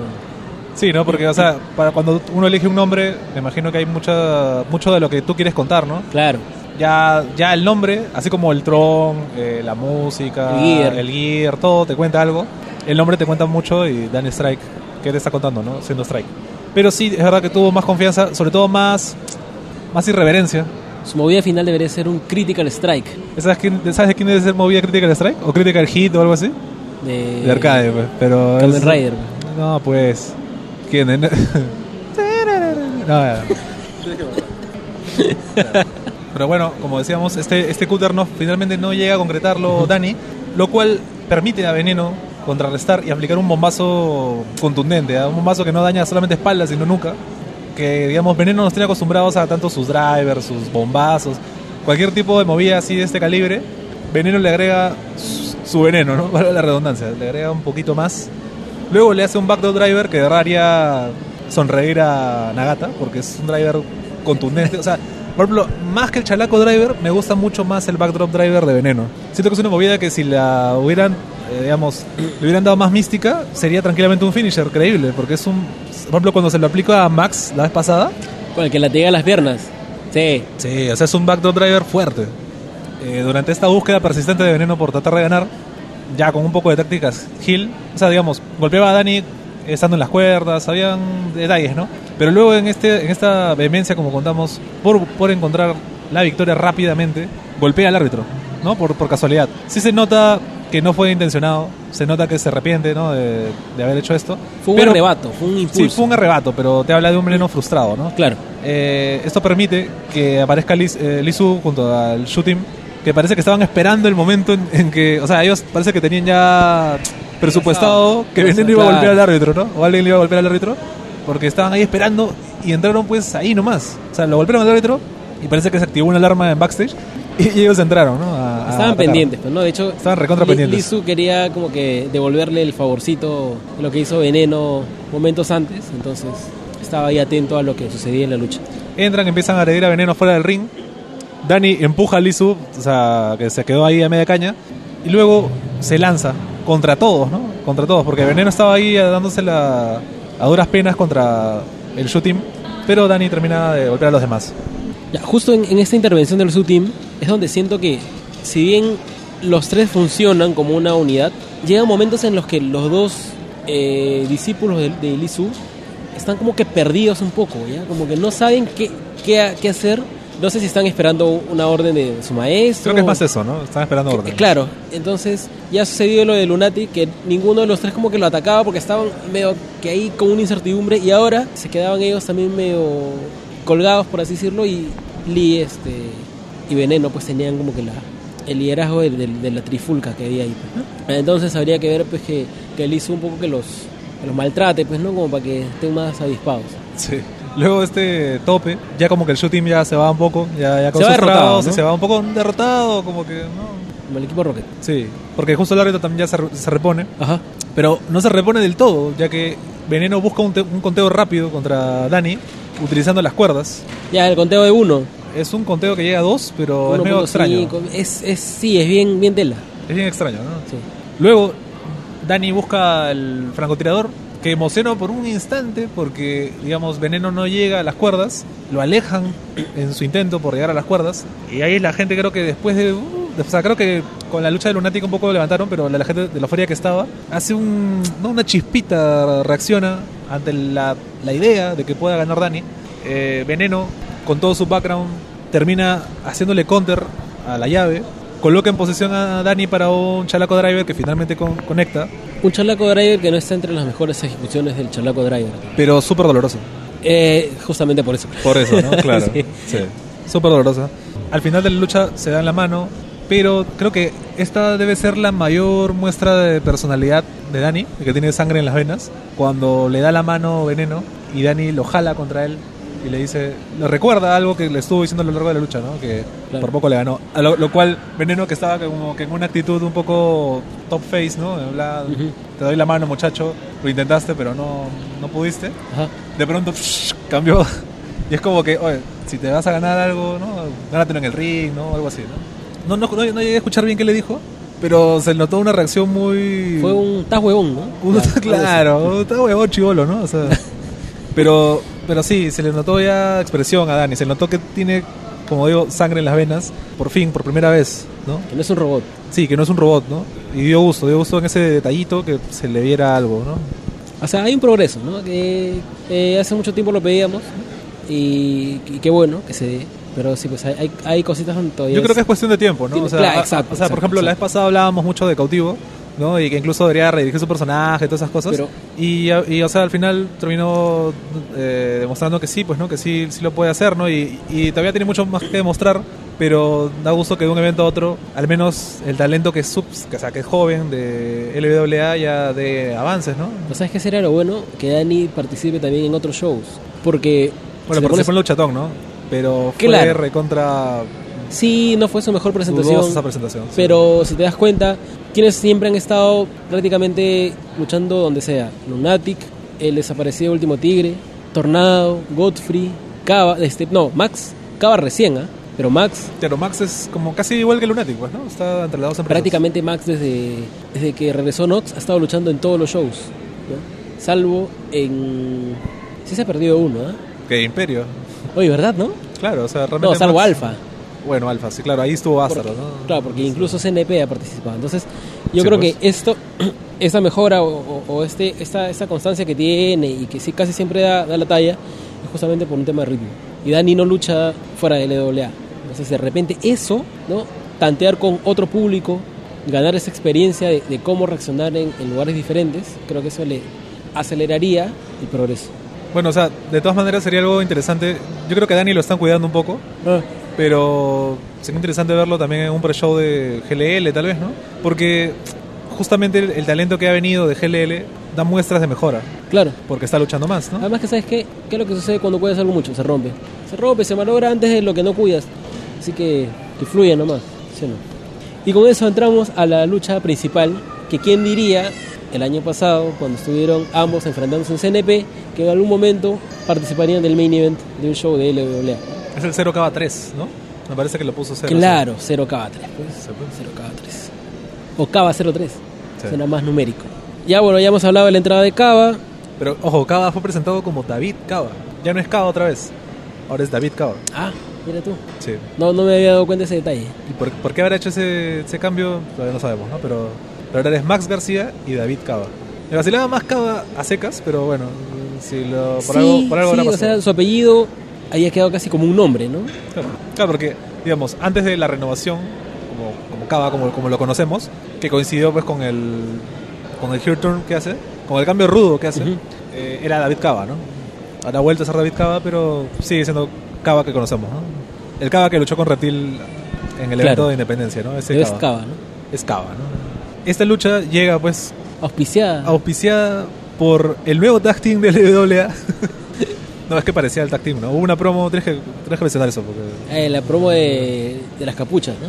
Sí, justo ahorita estás encapuchado, así que... Claro, habla bien. Eh, La, la, la promo de, de los Property of LWA. ¿no? Ícaro y Cero, que parecían dos coperos de los noventas. Parecía un tag team. Parecían, sí, Yo parecían ser- hermanos, ¿no? Yo Parecían creí que iba a ser Ícaro eh, Cero regreso, contra regreso. Max García, ¿no? No Dream Match, ¿no? Pero, o sea, medio extraño se vio. Es más, eso me hace pensar en, en lo que podría suceder en el siguiente evento, ¿ya? Pero eso lo vamos a guardar un poquito para adelante, ¿ya? Porque Sí, ya. para ir en orden. Ya bueno, pero aparte de esa promo hubo un retcon, ¿no? Eh, en Claro. castellano eh, hubo una, un reacomodo de la continuidad, ¿no? De las historias. ¿Por qué? Porque, como ya hemos comentado, y para los que van a los eventos, no los vamos a mentir, digamos, los intentos, entre comillas, de Ícaro por detener el ataque de Cava hacia Alisa, que terminaron en una lesión para Alisa, fueron, por no decirlo menos, fríos, ¿no? O sea, Claro. la reacción del, de, de Ícaro fue fría. Pero en estos resúmenes que hace LWA antes de los eventos, o sea, del evento pasado, donde te cuentan un poco, ¿no? Rápidamente qué cosa pasó, hubo dos retcons. El que, bueno, puede pasar un poco desapercibido es que la forma en que despidieron a Infest cuan- después de su lucha con Seven, que fue entre aplausos, ¿no? Con- como que dejándote la duda si Infest podía dar el cambio, ¿no? O a Que ver qué un le, poco qué de sentido, Infest, claro. Que tendría un poco de sentido que En ahora comentarios. en comentarios no se metió con nadie, ¿no? Bueno, no teniendo no ni lucha teniendo de dónde, nada, ¿ah? ¿no? porque estaba luchando Veneno, estaba Sí. luchando... Pero bueno, eh, ya bueno, ese, eso fue omitido, ¿no? Totalmente en el Claro. resumen. Ya, se puede entender. Pero igual hay una... Al omitir algo, tú ya estás dando... un- estás ejerciendo una acción, ¿no? Porque estás, te está dando a entender que LWA no tiene intención de ir por ahí. Pero el detalle que sí no podemos pasar por alto es que mencionaron que Ícaro intervino, ¿no? Para detener el ataque de Cava. Lo cual es mentira, Falso, pues. claro. Claro. lo cual es falso, ¿no? O sea, se está contando una historia que no, eso no fue lo que pasó, ¿no? O sea, los que fueron a LWA vieron otra cosa, vimos otra cosa. De hecho, atacan a Lisa Claro. y ya cuando ya no hay nada que hacer, No hay nada. aparece Ícaro. O sea, el árbitro lo que hace es decir, pedir ayuda Claro. y Ícaro le dice a Cava, ¿qué has hecho? ¿no? Y va y revisa, ¿no? Pero esto ya viene de varias fechas en donde no le atiende, digamos, donde no atiende Ícaro a los pedidos de Elisa, ¿no? Por una lucha, ¿no? y todo terminó en esto, ¿no? Entonces ya, bueno, la historia nueva que se ha contado es de que Ícaro siempre quiso defender a Lisa y ahora castiga, que, lo cual es contradictorio, ¿no? Pero ahora castiga a los que hicieron, le hicieron esto a Lisa y, o sea, donde termina de redondear esta idea de que Ícaro fue el que defendió a Lisa es cuando se le nota tan así, pues tan, tan envalentonado, digamos, entre comillas, con, con Cero, pues en la promo, ¿no? Claro. Porque Cero, pues se le nota muy... Pero realmente es un castigo, o sea, sin dudar de la capacidad de Bueno, el medio event es un premio, ¿no? Es un premio. Los han premiado como medio event, ¿no? que es, o sea, viene siguiendo la- el modus operandi de Ícaro que cuando tú le pides algo te premia con algo. Se premia con algo, claro. Claro. O Pero, sea, para qué raro que no fue titular y por el maletín, ¿no? Porque hubiera tenido sentido, ¿no? Claro. Pero bueno, entonces, ya, ahora, entendiendo la historia que, que se está contando ahora, luego de este retcon que ha habido, este cambio en la continuidad, entonces Ícaro siempre trató de defender a Lisa y por eso lo, lo- lo colocó en el Bella Event acá contra Cero. ¿no? Yo creo que el castigo. ¡La madre! Ya bueno, sí, ya, ya, ya entenderán por qué es la risa, nada más. es que es un maldito juego de palabras con, ese- con el nombre de Cero, pero es que es eso. Luchó contra. No, tampoco se puede decir contra. Contra el señor Cero, Casi. casi. No fue por el maletín, ¿no? No. Ese fue el castigo para acá. Creo que sí. Claro. Te voy a dar un main event contra uno de los mejores luchadores de la empresa. Pero, un momento, muchacho. No es por el maletín. Claro. Ah, diablos, Oh. qué castigo. Rayos. He sido castigado. Recorcholis. Recorcholis. Repámpanos. Ya, oye, ya estamos viendo. Pero mal. Una lucha que ya veníamos creciendo. Oh, cáspita. Saludo para Guillermo Ravelo, de que me copió esa frase. Un cava por el que había mucho hype después de la tremenda lucha Sí, que dio contra sí, cierto. Esta no fue una lucha tan memorable, pero tampoco fue. No se, no se sintió como main event, Ya, lamentablemente. claro, pero muy aparte de eso, aparte de que la lucha, o sea, en, pa- en papel no era un castigo, en el encuentro tampoco vimos una, una super dominada por parte de Cero que se considere un castigo, ¿no? Creo que más castigo fue lo que le hizo Infest a Cava que lo que le hizo Cero a No, Cava. y lo que le hizo Seven a Max, ¿no? Lo dejó knockout. Ya, eso, pero... es- eso sí fue un castigo. O sea, acaba al final del día, sí es verdad que recibió un, un package pile driver. Este, un spinning, package pile driver. Un spinning package pile driver. No, y aparte recibió un Spanish Fly que más fue un. No sé Un qué fue eso. shockwave. Sí, fue, fue terrible. Más allá de todo eso, pues fue una lucha más, ¿no? Sí. Castigo yo creo que Cava no, no recibió. Bueno, el Big Bang sigue dándole infaliblemente las victorias a Cero cada vez que lo usa. Cero que sigue cada vez más instaurando el, el casi, ¿no? Ya como su frase. Sí, o sea, es un tranquilo. ¿no? Es, yo creo que es más un. ¿Cómo es? Good luck. Ah, un- es un más good claro. luck and good night. Bam. Bam, ¿no? claro. Claro. Sobre todo por cómo acabó ¿no? ya en la firma de. Como dices tú, la firma de autógrafos. Ya, más, eso más adelante. Más adelante. Pero en la lucha ya iba poco a poco metiendo casi. Que vendría a ser el equivalente al fueron 3, ¿no? El límite, ¿no? O sea, cada conteo de dos, casi, ¿no? ¿Te imaginas que en algún momento esté la facción de moda acá en Perú y que diga, this is lucha y se escucha al fondo, casi? Puta. Ay, nomás. Me parece que hay que imaginar un montón, pues, ¿no? No, obviamente. ¿no? Sí, Hay que imaginar demasiado, pero, Para imaginar eso. Pero ya, pero ese casi está en camino a ser algo icónico. está casi a hacer algo icónico. Está- Pero lo más bacán de la lucha creo que ha sido Cero mostrando más, eh, digamos, aristas, ¿no? De este, de, este, de este concepto que es la visión futura que tiene, ¿no? Y, y acá tengo un, un choque de realidades, por así decirlo. Que, eh, tu, tu Hannah Montana Miley Cyrus, ¿por cuál, qué, qué fue? que y empezó la música, Sí, empezó empezó. el soundtrack. Kaba es un luchador que detesta todo lo fantasioso, ¿cierto? Se hace llamar lo más real, siempre trata... Toma de- cola real, es súper real. Sí, claro. O sea, cualquier cosa que sea eh, que tenga mística, mitología, lo desecha porque le parece pésimo. Obviamente está también en contra de los poderes especiales, ¿no? Y Zero tiene esta habilidad, este poder de ver el futuro por breves este, periodos de tiempo, que curiosamente cuando lucha contra Kaba fallan y podemos ver que Kaba se está retirando en un momento de, de la lucha y Zero está que intenta ver el futuro, no puede, Y falla, ¿no? pero, pero Cava no necesita verlo para saber que ha fallado y regresa, ¿no? Confiado de que algo ha, sucedido mal. Luego tenemos un momento en el que Zero hace el gesto de que va a ver el futuro, da a entender que lo ha visto, sin embargo, Cava termina haciéndole un DDT, lo cual te puede dar a entender que la habilidad de Zero falló, aunque Zero estaba confiado de que lo había visto. Entonces, ¿te imaginas que el poder de Cava sea inhibir el poder de otros luchadores. La- Y yo- eso, O sea, puede ser eso, o puede ser de que el poder de cero, de predecir el futuro o de ver el futuro, funciona igual como el, el digamos, se alimente del yo creo en las hadas de Peter Pan, ¿no? ¿Me explico? ya claro. Las hadas existen porque la- hay gente que cree en ellas. Ajá. Si tú no crees que, es- que digamos que Cero puede ver el futuro, no puede ver el futuro. Cava justamente, o sea, justo coincide cuando Cava le da la espalda y se va a la lucha un poco, se Ujú. desentiende el tema y de pronto Cero falla. Ya empieza Cero es como ca- casi como si Cero empezara a dudar casi, ¿no? De su propia habilidad para ver el futuro. ¿no? Es como, como el trineo de Santa Cláusula, ¿no? Ya, Algo así. algo así. Algo así. Pero ya, si se entendió En el- todas las referencias. En el caso de que sea así, estaríamos soldándole al universo una información muy importante porque muchos luchadores podrían dejar de creer y con esto toda la habilidad de cero sería al demonio, Seven. Por otro lado, si es que es que Kaba tiene esta habilidad, se daría cuenta que tiene un poder y al mismo tiempo detesta a todo aquel que tiene poderes, porque es real. Entonces estaría en una especie de contradicción sobre su habilidad y sobre lo que él más detesta. Ya esa es la capa de complejidad del personaje para de acá a 20 años. sí, porque ya esa es la implosión, ¿no? Pero. Claro. Y ahí pero- tendríamos, por eso es que hay un Cava y hay un David Cava, son dos. Justo en esta lucha estuvo David Cava, ¿no? ¿Coincidencia? No lo creo, ¿no?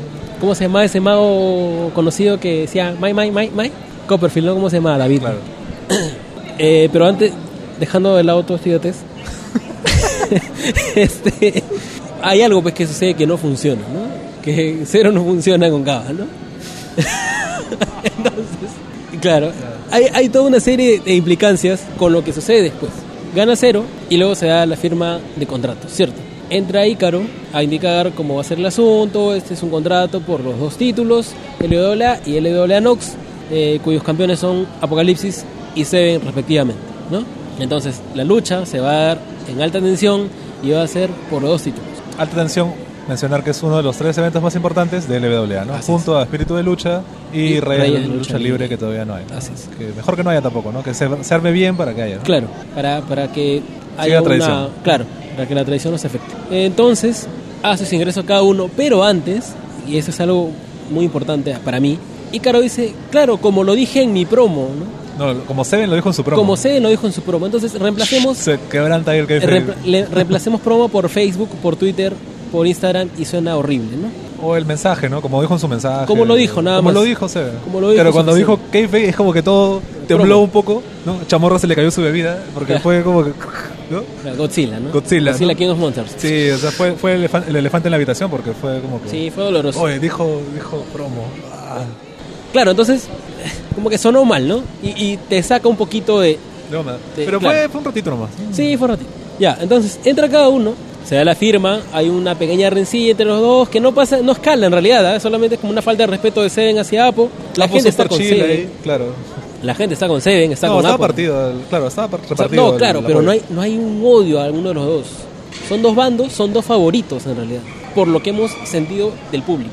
¿ya? Y en esto pues suena el segundo mejor tema del año, que es el tema de Cero. Ahí entró Kajoshi, que... bueno, No, obviamente sabemos Ya. cuál es el primero, ¿no? ya. Ya. Pero entró el tema de cero, con cero obviamente, Ujú. Con su maletín y eso sí ocasiona pues un, un oh masivo, ¿no? Que no fue la sorpresa, eso es lo, lo un poco lamentable es de que el único factor sorpresa de la lucha libre peruana se haya utilizado de, man- de esta manera y ahorita, ¿no? Pero bueno, ¿no? O sea, al final entra cero, sobre todo con la expectativa Que había, que, ¿no? que había con ese canjeo, con los posibles escenarios de lo que sucedía en otras empresas, ¿no? pero yo creo que esto un poco como que pisa el amago de incendio, ¿no? O sea, ya, ¿no? O sea, para que no se especule más. Bueno, no, no, allá no, va a ser acá. Claro, o sea, acá no, no va a ser en otro lado, digamos, ¿no? O sea, ya, va a ser acá y listo, se acabó. Ya.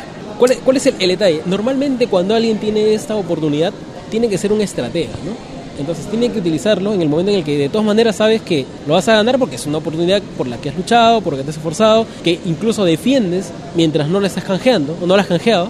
Entonces tienes que hacerlo bien, ¿no? Sin embargo, Cero la canjea con probablemente un mes o, no sé cuánto tiempo de anticipación, porque no sabemos cuándo va a ser el próximo show, y hay un gran riesgo de que de repente ese canjeo no sea efectivo, ¿no? Sobre todo viniendo en una de una lucha en la que tus habilidades de ver el futuro han fallado. Ya, ese es el detalle creo principal. ¿Por qué? Porque Cero ya venía contándonos de que hace tiempo, ¿no? De que por qué no canjeaba el maletín ni con Seven ni con nadie. Porque estaba esperando el momento, ¿no? Como que todo pasa por algo. Ya, el todo pasa por algo es igual a que Seven haya llegado a esta oportunidad titular, que haya justamente una lucha en donde el que gana se lleva todo. Creo que es un buen momento para canjear el maletín, ¿no? Es como que un, me llevo todo de golpe, ¿no? Sería triple campeón, ¿no? Porque ahorita es campeón de- en Bolivia, ¿no? Claro, Viéndolo así, claro, es el momento idóneo.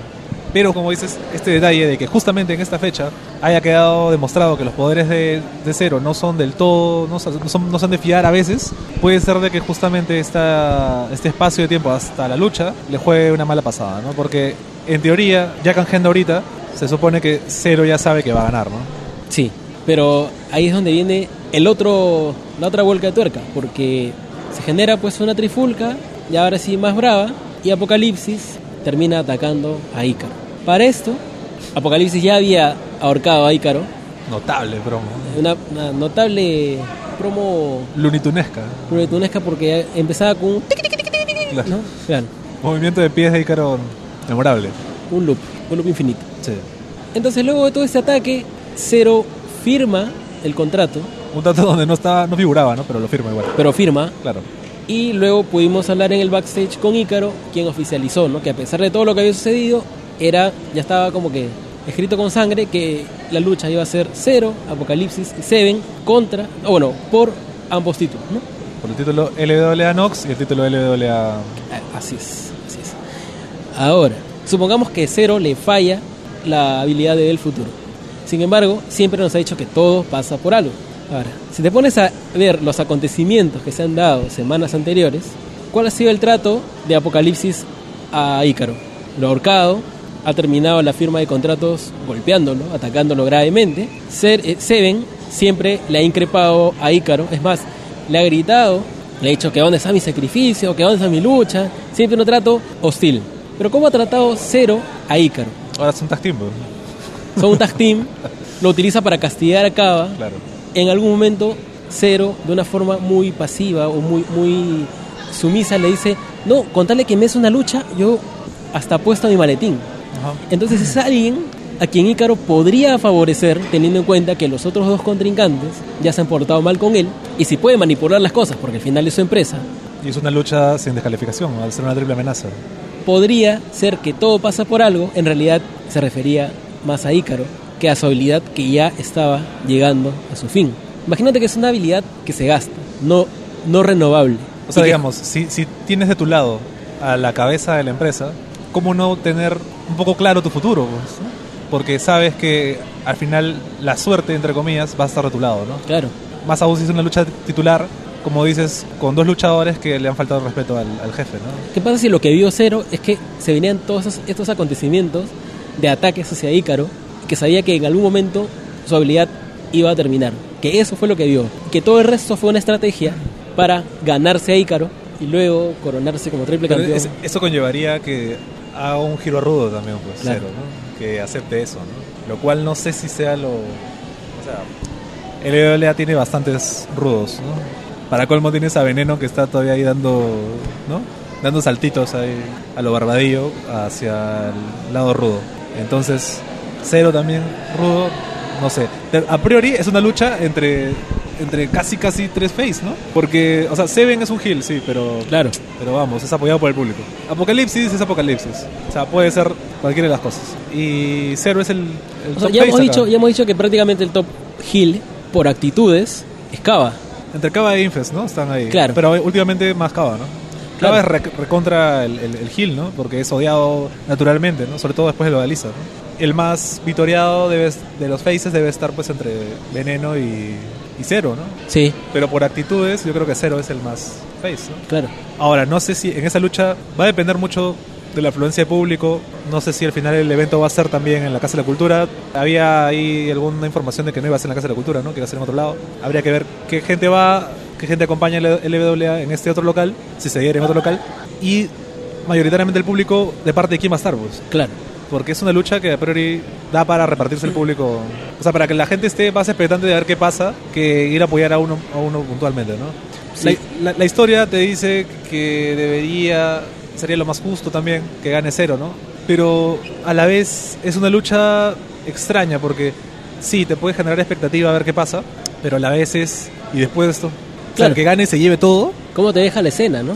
Claro, porque recordar que Seven está invicto como demonio, pues.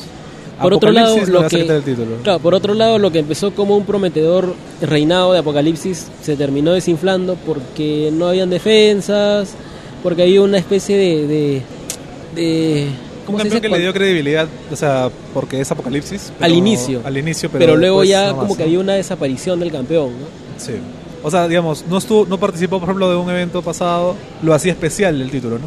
Por X razones no, no hubo lucha titular acá. Por ejemplo, hubiera sido, más allá de que sea anunciada la firma de contrato antes del evento, al menos se hubiera anunciado al principio del evento, ¿no?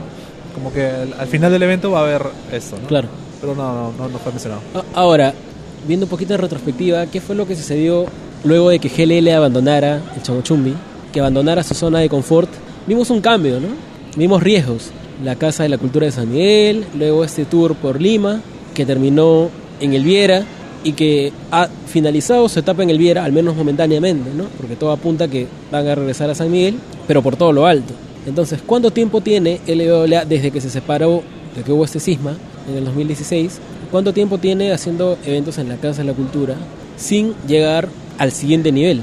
Entonces ya, ya es hora, si en este evento se mueven, empiezan a arriesgar, yo creo que podría pues darles un futuro más interesante. Porque no, no, no es casualidad de que hayamos tenido la asi- asistencia más baja.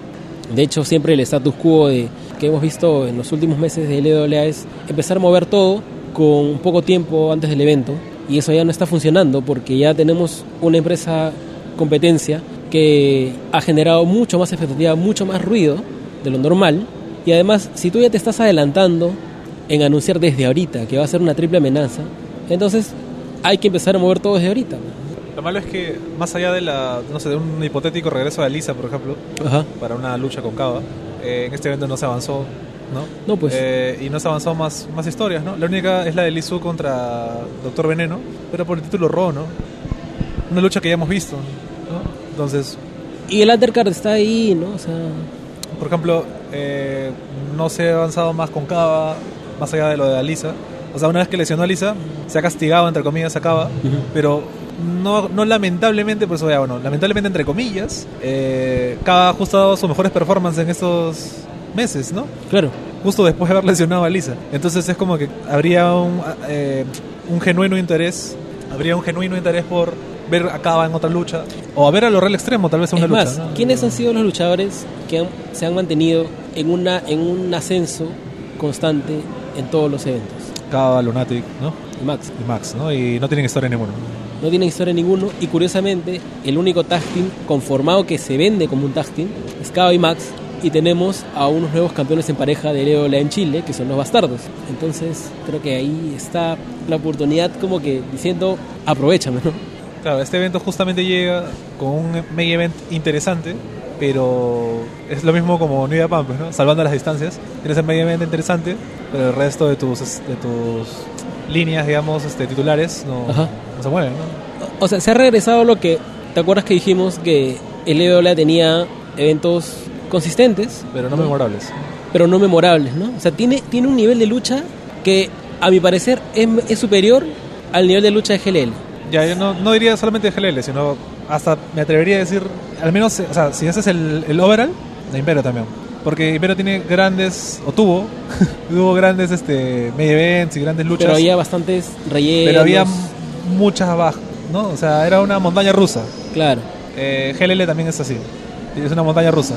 LWA es verdad que no tiene momentos memorables, pero, pero no tiene una lucha, pues, que digas, esta lucha es mala. ¿no? Exacto. O sea, no, no tiene Exacto. eso LWA. Sin embargo, Es la más pareja. Sin embargo, quienes están moviendo más, quienes están generando, generando más atractivo son GLL.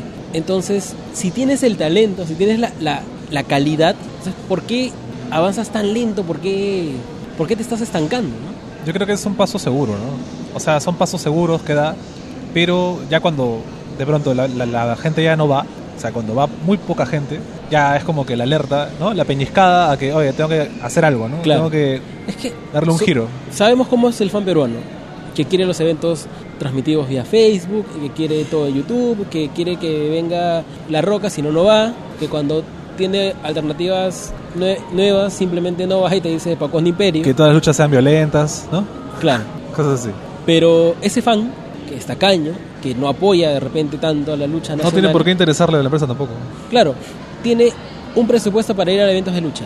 Y ya vio, ya fue a GLL hace unas semanas. Ya invirtió ya. No, y aparte que viene fiestas patrias, ¿no? O sea, más allá de que haya plato no, de hecho... Entonces haber equipara y dices, esto hizo GLL y me cobró tanto. Esto tiene LWA eh, y cuesta igual, ¿no? O cuesta un poco más.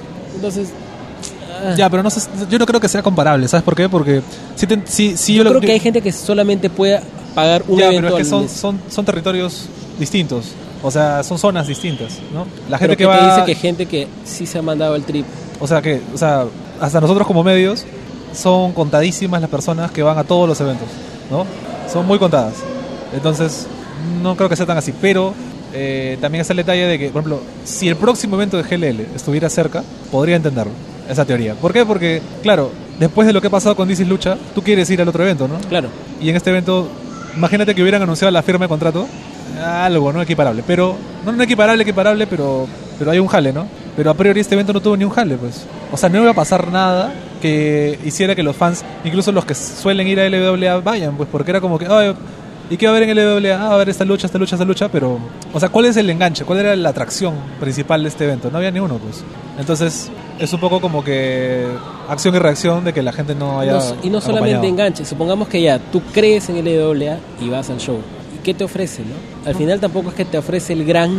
O sea, yo, yo estoy muy seguro que el próximo evento de LWA, la gente que no ha venido ahora y que suele ir, va a ir, ¿ya? Pero yo creo que este evento no han ido porque coincide con fechas, o sea, yo creo que es muy cerca a, a fiestas patrias, a los viajes de fiestas patrias, te mueve todo, ¿ya? Yo creo que es una fecha un poco No, no sé. medio especial. No sé, yo creo que yo creo Yo- que tiene que ver eso. Yo- eso y yo creo que no, ¿sabes por qué? Porque hay, hay antecedentes de shows el mismo 28 de julio que ha tenido gente. Y no, y no me refiero a Nox, Claro. ¿no? O sea... Ya, pero este evento, o sea, si tú eres un fan de LWA, tú ves, tú ves la cartelera y es un show de transición.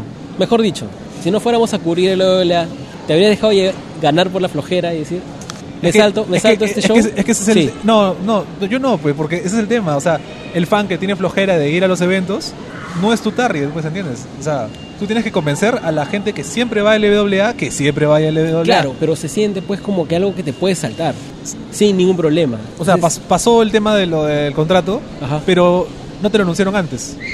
Si no te lo anunciaron antes, entonces tú ves la cartelera y dices, ah, claro, no porque me voy a perder de de que- nada. no, faltan, se faltan algunos detalles, ¿no? Claro, o sea, no- no, Este- me voy a perder de nada si no voy. Entonces no voy, pues. ¿no? Iguala, aún así, aunque lo hayan anunciado, yo creo que una firma de contratos tampoco es el gran. No, pero que te jale. deje, te deje una expectativa de que ah, puede pasar algo. Nosotros siempre sabes que una firma de contratos en lo que termina. ¿no? Pero no te podrías esperar, entre comillas, de que cero aparezca, ¿no? Por ejemplo, Ya. el poner, a- el poner, o sea, yo entiendo que por jerarquía sí, pero el poner a cero en el main event le restó mucha más, este, sorpresa, ¿no? Dentro de lo que podías rescatar de sorpresita, ya no hay, porque justo acabas de ver a cero. Es que en realidad la movida de por sí ya es una antisorpresa, ¿no? O sea, te sorprende que lo utilice tan temprano y te malogra la sorpresa de que lo utilice en el momento en el que debería utilizarlo. Ya, pero también iba a estar un poco cantado que haya esta lucha y era como que todo el mundo iba a estar esperando que aparezca cero, ¿no? En cambio, este movimiento te permite vender una, una triple amenaza y todavía con las implicancias estas que hemos comentado de Ícaro, o sea, hay otra Ya. cosa, ¿no? Pues, eh, Ya, ya en este punto de la historia, lo convencional es de que alguien canjee el maletín en el momento, ¿no? ya, están yendo Ya. por Entonces la ruta... acá se está saliendo un poco el molde y lo cual está bien. No sé si te vende el próximo evento, pero al menos te da algo que este evento no tuvo, pues. ¿no? Este evento no tuvo ningún jale para, para que vayas. Y eso, eso es una, una constante, ¿no? No, no tiene, no tiene jales. Mira, los eventos pasados al menos había defensas titulares, pues este evento no hubo ni una defensa titular. Es, eso también. O sea, al menos el rol lo hubieran hecho defensa titular, no ni siquiera, ¿no? Y se encargaron de bajarlo, ¿no? O sea, es verdad que construyeron, no construyeron, pero siguieron la historia de Veneno con Lizu entre dos luchas, ¿no? Claro. Ahora, teniendo en cuenta cómo se acomoda todo para el siguiente evento que debería tener defensas titulares, porque es un evento importante, ya tenemos una triple amenaza, todo apunta que es Lizu contra Veneno, ¿no? Veneno por el robo internacional. Otra vez, ¿no? ¿Cómo? Otra vez. Otra vez, lo cual es ya como que podría entrar Strike ahí a la, a la jugada. Bueno, como, como quedó la lucha, no tendría por qué, ¿no? no, Aparte que Dani mismo ya tuvo oportunidad por ese título también y Lizu le ganó. Lunatic habría sido de repente ahí un factor desestabilizante, pero ya perdió limpiamente, así que fuera. Ya queda fuera de la ecuación. Lo de Alisa es por tres meses y ya va uno nada más, así que descarta el hecho de que aparezca. Bueno, tal vez tiene una recuperación rápida, ¿no? ¿Quién sabe? Ya, bueno, ya. Pero igual, o sea, para lo que se ha construido con Alicia y Cava sería un poco triste, ¿no? De que ya sin un evento previo para avanzar algo, por ejemplo, si hubiera aparecido Alicia en este evento para costarle la, la victoria a Cava, tal vez, ¿no? Pero como no hubo ni, no, No, ni aparte de apa- ya, aparece y que no va a luchar, o sea, va a ser una aparición, ¿no? En el caso es que parezca. Ya, pero imagínate que hubiera aparecido el próximo evento luche con Cava. Claro. Make sense. ¿no? Entonces Pero acá no ha habido nada, pues. Descartemos lo de Alisa, entonces... eh, No lo descartes, ¿sabes? Porque... no, ya, pero igual va a ser es que, raro. Es que, o sea, si no, no tiene que ver a Lisa, tal vez Alisa pueda aparecer en el próximo evento, pero, eh, digamos, siguiendo el patrón, el próximo evento debería ser una lucha tag team de los Real Extremo. Que es casi un evento sí, un evento no. Pues. Claro, o sea, si es que lo que correspondería es que vengan los bastardos o quienes sean los campeones en pareja de LWA para ese momento contra los Real Extremos sin ningún tipo de build-up. Igual buena lucha, pero sin nada de build-up, salvo las típicas promos interpaíses que Bueno, es complicado manejar un, sí, hacer pues, un build-up sí, entre pues, países. es complicado. Ya, eh, los números de repente en el opener por ahí flotando. No sé, ahora hacen un rumble de parejas para definir el que va a luchar por el título de parejas. Tienes a Cautivo con Murciélago, tienes a los números, tienes a la Real Extremo y lo mezclas a Lunatic con Alien. Sí, pues. O sea, no, pero no, o sea, no, estoy, estoy pastoreando un poco, pero eso no va a pasar, ¿no? Pero lo que voy es de que sí tienen que tienen talento ahí que, No, pero que claro, no tiene historias, ¿no? Claro, pero mi reacción es porque te das cuenta ahí que lo reducido del roster. ¿Cómo? Ahí te das cuenta lo reducido del roster. Ya. O sea, el roster es reducido y por eso es saludable de que justamente el medio event sea por dos títulos, ¿no? Entonces un poco como que ya no, no va a haber tres defensas titulares, Claro. contando el título Raw, ¿no? Al menos, ¿no? Y los títulos en pareja no están en Perú. Porque imagínate, si tuviera el título de parejas, título Raw, título máximo, título Nox, tienes cuatro títulos para un roster reducidísimo, ¿no? Claro, ahí lo que tendría que hacerse de, de repente es volver a trabajar con GLL y así como hemos tenido defensas eh, titulares de LWA en GLL que se defiende el título televisivo, ¿no? Oye, Max acaba de estar en, en una lucha por el título televisivo. ¿Por qué no podría estar un talento? O el mismo Astaroth, su primera defensa titular del título televisivo ha sido en LWA. Claro. ¿Por qué no podría haber talento de GLL disputando el título en parejas o el título Raw, ¿no? O sea, Es más, recuerda que para Tierra de Campeones 3, donde la empresa no tenía nada de build-up, creo que estaba en un punto bastante bajo en cuanto a construcción de cosas, LWA se dio, se dio luchadores para su main event, se dio luchadores, eh, Cero enfrentó a Seven justo esa lucha. ¿no? claro, se, se dio una lucha titular, entonces como que podría devolver la mano GLL, ¿no? y, y sobre todo ahorita que está tan como que on fire, yo creo que a más de uno le llamaría también la atención ir a ver a alguien de GLL en LWA, ¿no? Cuestión de ne- negociar el asunto. Sí. pero pero es hora de que el la despierte, ¿no? O sea, ya no funciona lo que ha funcionado durante todos estos meses, ya es hora de cambiar la fórmula, de arriesgar, porque ¿es eso o simplemente invertimos los papeles y se queda todo igual durante medio año más o hasta que alguna otra cosa rara pase, ¿no? Yo creo que tampoco no es tanto de, o sea, es verdad lo del tema este de promocionarse una semana antes es una fórmula que ya se gastó, pero más allá de eso, creo que también es que con el roster reducido que tiene, todavía podrían hacer un poco más de cosas, ¿no? Porque hay luchadores que no tienen simplemente no tienen Claro, están lucha, no tienen ningún feudo ni o sea, nada, ¿no? Absolutamente nada. Entonces por ahí si les dan un empujoncito con, con historias o líneas, porque no todas las historias, no todas las rivalidades tienen que conducir un título. Luchadores, eh, voy a usar la palabra maldita, pero luchadores se enfeudan a cada rato. o sea, Es parte de la lucha libre. Y el que no se estén enfeudando es antinatural. Y lo único que te podría indicar es que se está, se está preparando algo para ellos, ¿no? Pero al final no, tampoco, ¿no? No, no, no está, no está haciendo eso tampoco, no lo están guardando para nada, ¿no? Claro. Simplemente están ahí estáticos. Iba Como, como gran parte del roster Reaper. Sí, pues, es la verdad. Y ya sabemos a dónde te lleva eso. Y ya sabemos a dónde lleva eso, ¿no? Iba a decir que LWA está demorando más en sacar nuevos talentos que GLL, pero no, pues, no, están...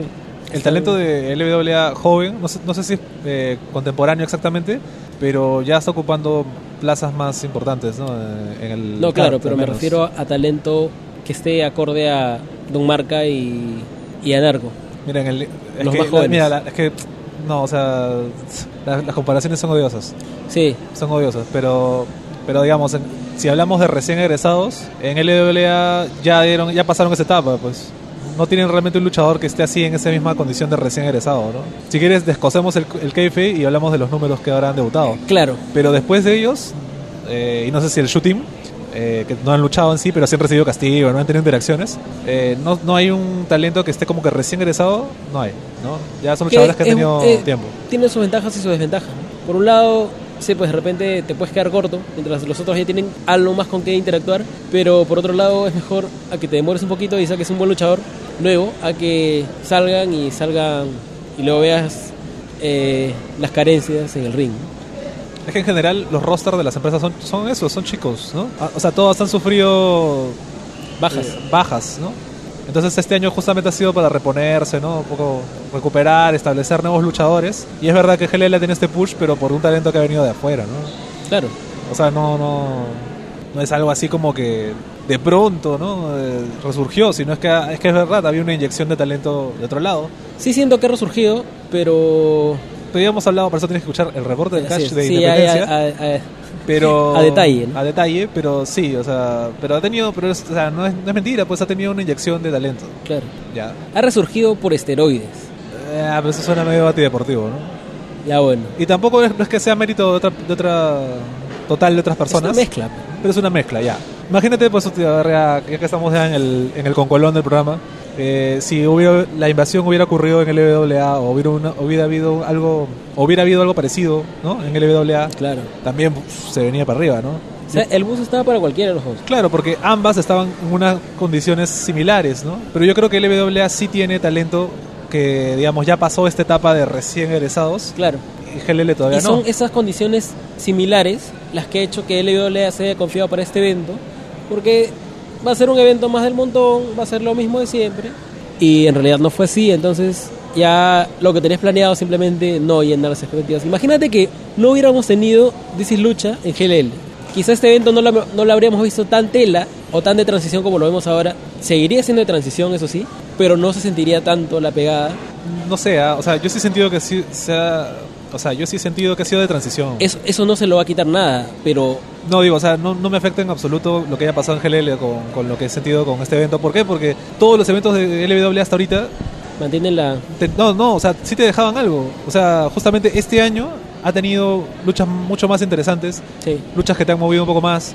Eh, por ejemplo, siempre vuelvo a este evento porque lamento terriblemente de que no haya ido tanta gente como, o sea, de hecho fue más que ahora, pero no fue, no sé, el evento en pie de lucha fue mucha más gente, por ejemplo. Ujú. Eh, me refiero a Espíritu de Lucha.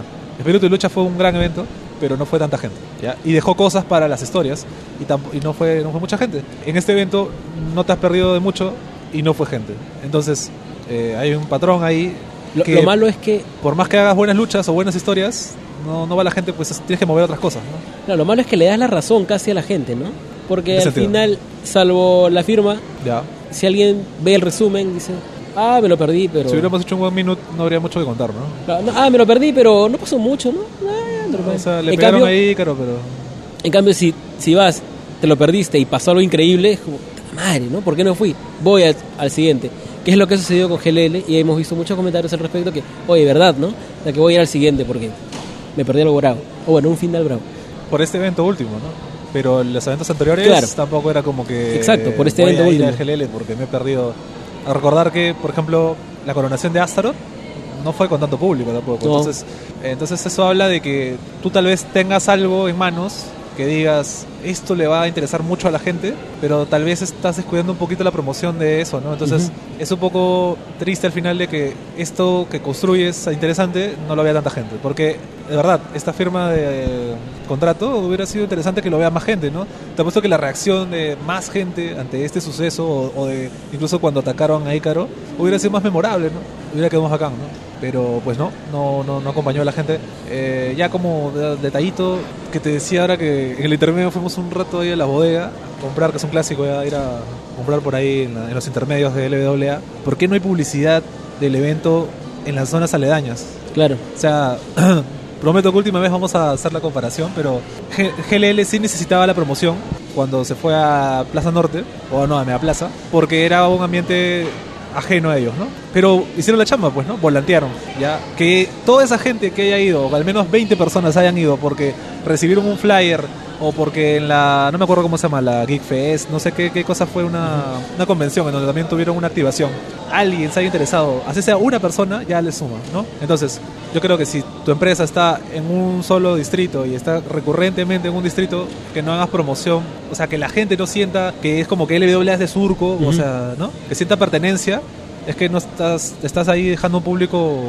Pero sin ir muy lejos y siguiendo con la comparación, Ya. cuando GLL estaba en el Chamo, tampoco hacían promoción. Ya, pero la poquita gente que iba era porque era de Magdalena, pues. Y eso, ¿no? Ya, claro, pero mi punto es, el- es que justo cuando GLL abandona y se enfrenta a la adversidad es donde empiezan a volantear. Cuando tienen que pagar un lugar, cuando ya el lugar ya no es gratis, ya no es prestado, ahí recién invierten.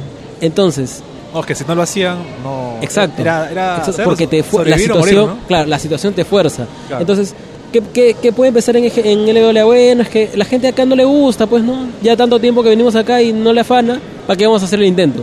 Entonces, cuando se mueva, quizá esta adversidad también les va a recapacitar y decir, oye, ¿sabes qué? Tenemos que volantear, tenemos que papelar las paredes, no sé, ¿no? Mira, es curioso porque la, la zona donde está la Casa de la Cultura de Surco, vas a ver que hay un montón de carteles de se alquila o de se vende. Ahora, esto no, no- con esto no voy a de que no hay gente. fantasma, claro. Claro, no, sino que si hace unos años la gente no iba, la gente que vive por ahí, nada te asegura que la, la gente que vive ahorita Claro. pueda ir, ¿no? Claro. Tal vez hay una comunidad de venezolanos nuevos que quieran ir, ¿no?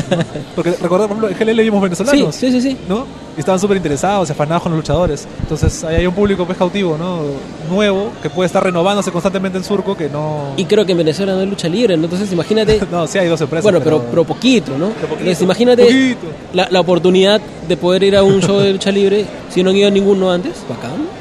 Sea, la conclusión de este de reporte es que hay que enganchar a los venezolanos, ¿no? Eso, eso fue eso fue nuestro granito de arena a la promoción de la lucha libre. Luego van a acusar este podcast de xenofobia. Sí.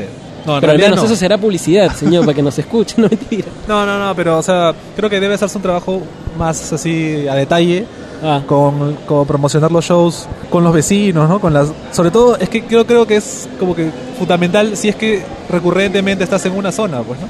Ya, si te mueves por todo Lima, pues es más complicado, ¿no? Pero si estás solamente en Surco, es pues... más, ¿hace cuánto que no hace un, un entrenamiento gratuito? Eso también podría jalar algo de gente, ¿no? Bueno, pero no es que nunca lo hagan, ¿no? O sea, No, no, es cierto. Pero bueno, cosa de cambiar la estrategia y como dijimos en el evento pasado o en el programa pasado, estos meses están bien interesantes, ¿no? Porque vamos a ver pues cómo cada uno se pone las pilas y también si en esa segunda mitad del año vamos a mantener a las dos empresas vigentes o si es que algunas regresarán, pues, ¿no? por ahora no, o sea, lamentablemente no ha sido un tete a tete, ¿no? O sea, no ha sido un ya, yo saco esto y ya, yo saco Claro. esto, no ha habido respuesta, ¿no? Lo cual también, como daño colateral, puede hacer que GLL se duerma un poco en sus laureles, ¿no? Ojalá que no. No hay una respuesta, ¿no? O sea, creo que ya LWA pues no ha respondido así al mismo nivel, pero no sabemos si Imperio salga del estado de criogenización y pueda responder con algo, ¿no? Que no sé, pues, ¿qué, qué cosa es lo que se puede entender? Que traigan a Rey Misterio, ¿no? Algo, ¿no? No se sabe, pero ya, que tengan algo, ¿no?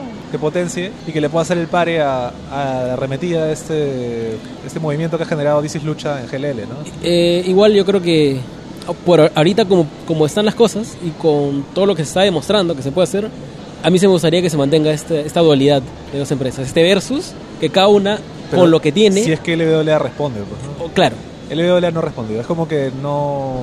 Es gracioso porque a lo largo del evento ha habido referencias al evento de GLL. Eh, desde el pre-show, el año de Max. Por ejemplo, de Cava no mencionaron que, se- que se enfrentó a uno de los luchadores más importantes del país, ¿no? Porque es ¿no? de otra empresa. Pero no, no es moquepado eso, o sea, no es algo para. O sea, fue un, Cava le dio un luchón y casi le gana, ¿no? Entonces no es algo para omitir, ¿no? Aunque claro, es recordar otra vez que era un castigo para Cava, ¿no? Luchar contra cero en el medio evento. no puede celebrar tampoco Y sus- no puede celebrar sus, sus sus logros. logros. ¿no? Sí, pues. pe- Pero ya, ya ha pasado no sé cuánto, una hora desde que hablamos de la última lucha. Sí, no queremos que dure igual que el, que el show anterior, Sí. así que con esto nos queda decirles Que, que, vayan a ver lucha, carajo. que vayan a ver lucha, que la próxima semana regresa el otro piloto más, Suponiendo que esto va a salir antes, ¿no? Eh, sí, bueno, no importa en qué, qué día caiga esto, a la siguiente semana habrá un otro piloto más, ¿no? Sobre todo si se demora en salir, hay más probabilidad que salga un otro piloto más a la, a la siguiente semana. Hay una entrevista que probablemente cuando ya salga esto ya la han escuchado. Y si no la han escuchado, búsquenla. Eh, y si no se ha publicado, bueno, qué vergüenza. Pero espero que no pase eso. Inboxéenle a Juan, que ya... Sí. Tú que lo inboxeas a Juan, inboxéale más. Qué creepy esa vaina. Sí. No, es que mira, ya que estamos ya, pues, ya en el arrastre del programa, ¿por qué te agrega tanta gente? ah? Este... No tengo idea. Lo peor es que me agregan y no, y no, y no me escriben. Entonces yo no tengo idea. Ah, pues, ya, ¿no? o sea, no sabes quiénes son, ¿no? Yo tengo, yo tengo por, por, por regla personal que si alguien me agrega y no me escribe, no. Estamos hablando de tu. Facebook ahora, ¿no? Ya hemos llegado a este punto del programa. ¿Ah? Estamos hablando de tu Facebook, Sí, digo, pues. ya hemos llegado a este punto. O Pero... sea, hablaríamos del tuyo, ¿no? Pero obviamente tú no, No. quieres que se, se sepa tu identidad. Ah, ya entró. Ah, pues, qué, qué fácil eso habla detrás de la cámara, pues señor, claro. Qué fácil. Qué bajo, ¿ah? Qué Ya. bajo. eh. Qué bajo lo que has hecho. Pero bueno, Ya, en fin. queda alcantarilla tu comentario.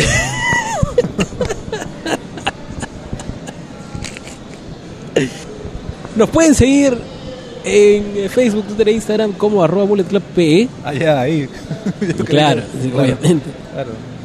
Pueden encontrar todo el contenido en mullet.pe.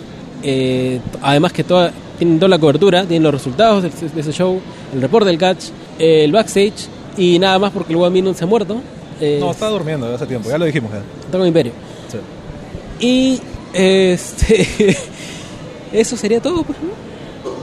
Nos vemos en el Nos siguiente escuchamos, show. carajo. Nos escuchamos en el Bueno, nos vemos show, también, nos saludan.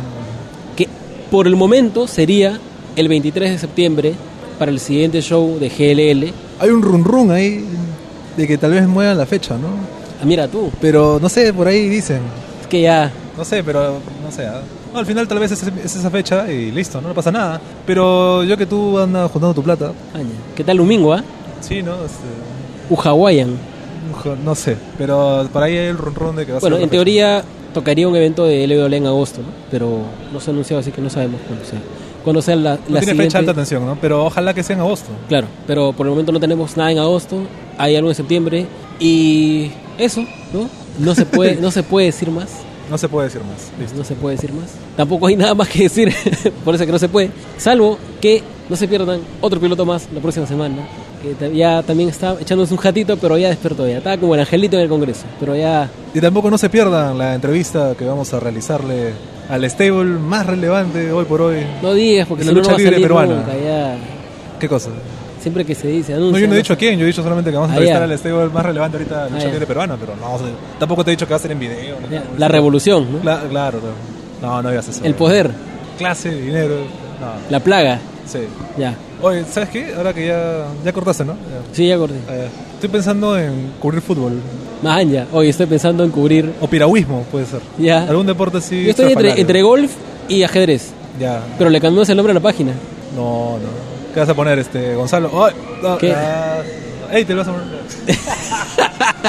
No, Guay Hawaiian guion Bullet Club. ¿Qué te parece? Claro, claro, claro. Sí, sí, sí. Ya, chao. Tu, tu. Tu, ¿Por qué, güey? Tú, por, todos los fallecidos. Oye, entonces antes del chao, pues. No, no sé, ya no sé cómo despedir hay que votar. Es un minuto de silencio, pero va a ser como que. Bueno, ya, ya, habiendo hecho este. Esta estupidez. Esta estupidez, guiño, lo que fuera, porque ya, ya nos estamos acostumbrando a que tenemos que siempre rendir memoria en los programas, ¿no? Sí. Lo cual es lamentable, está en una, una ola así de caídos.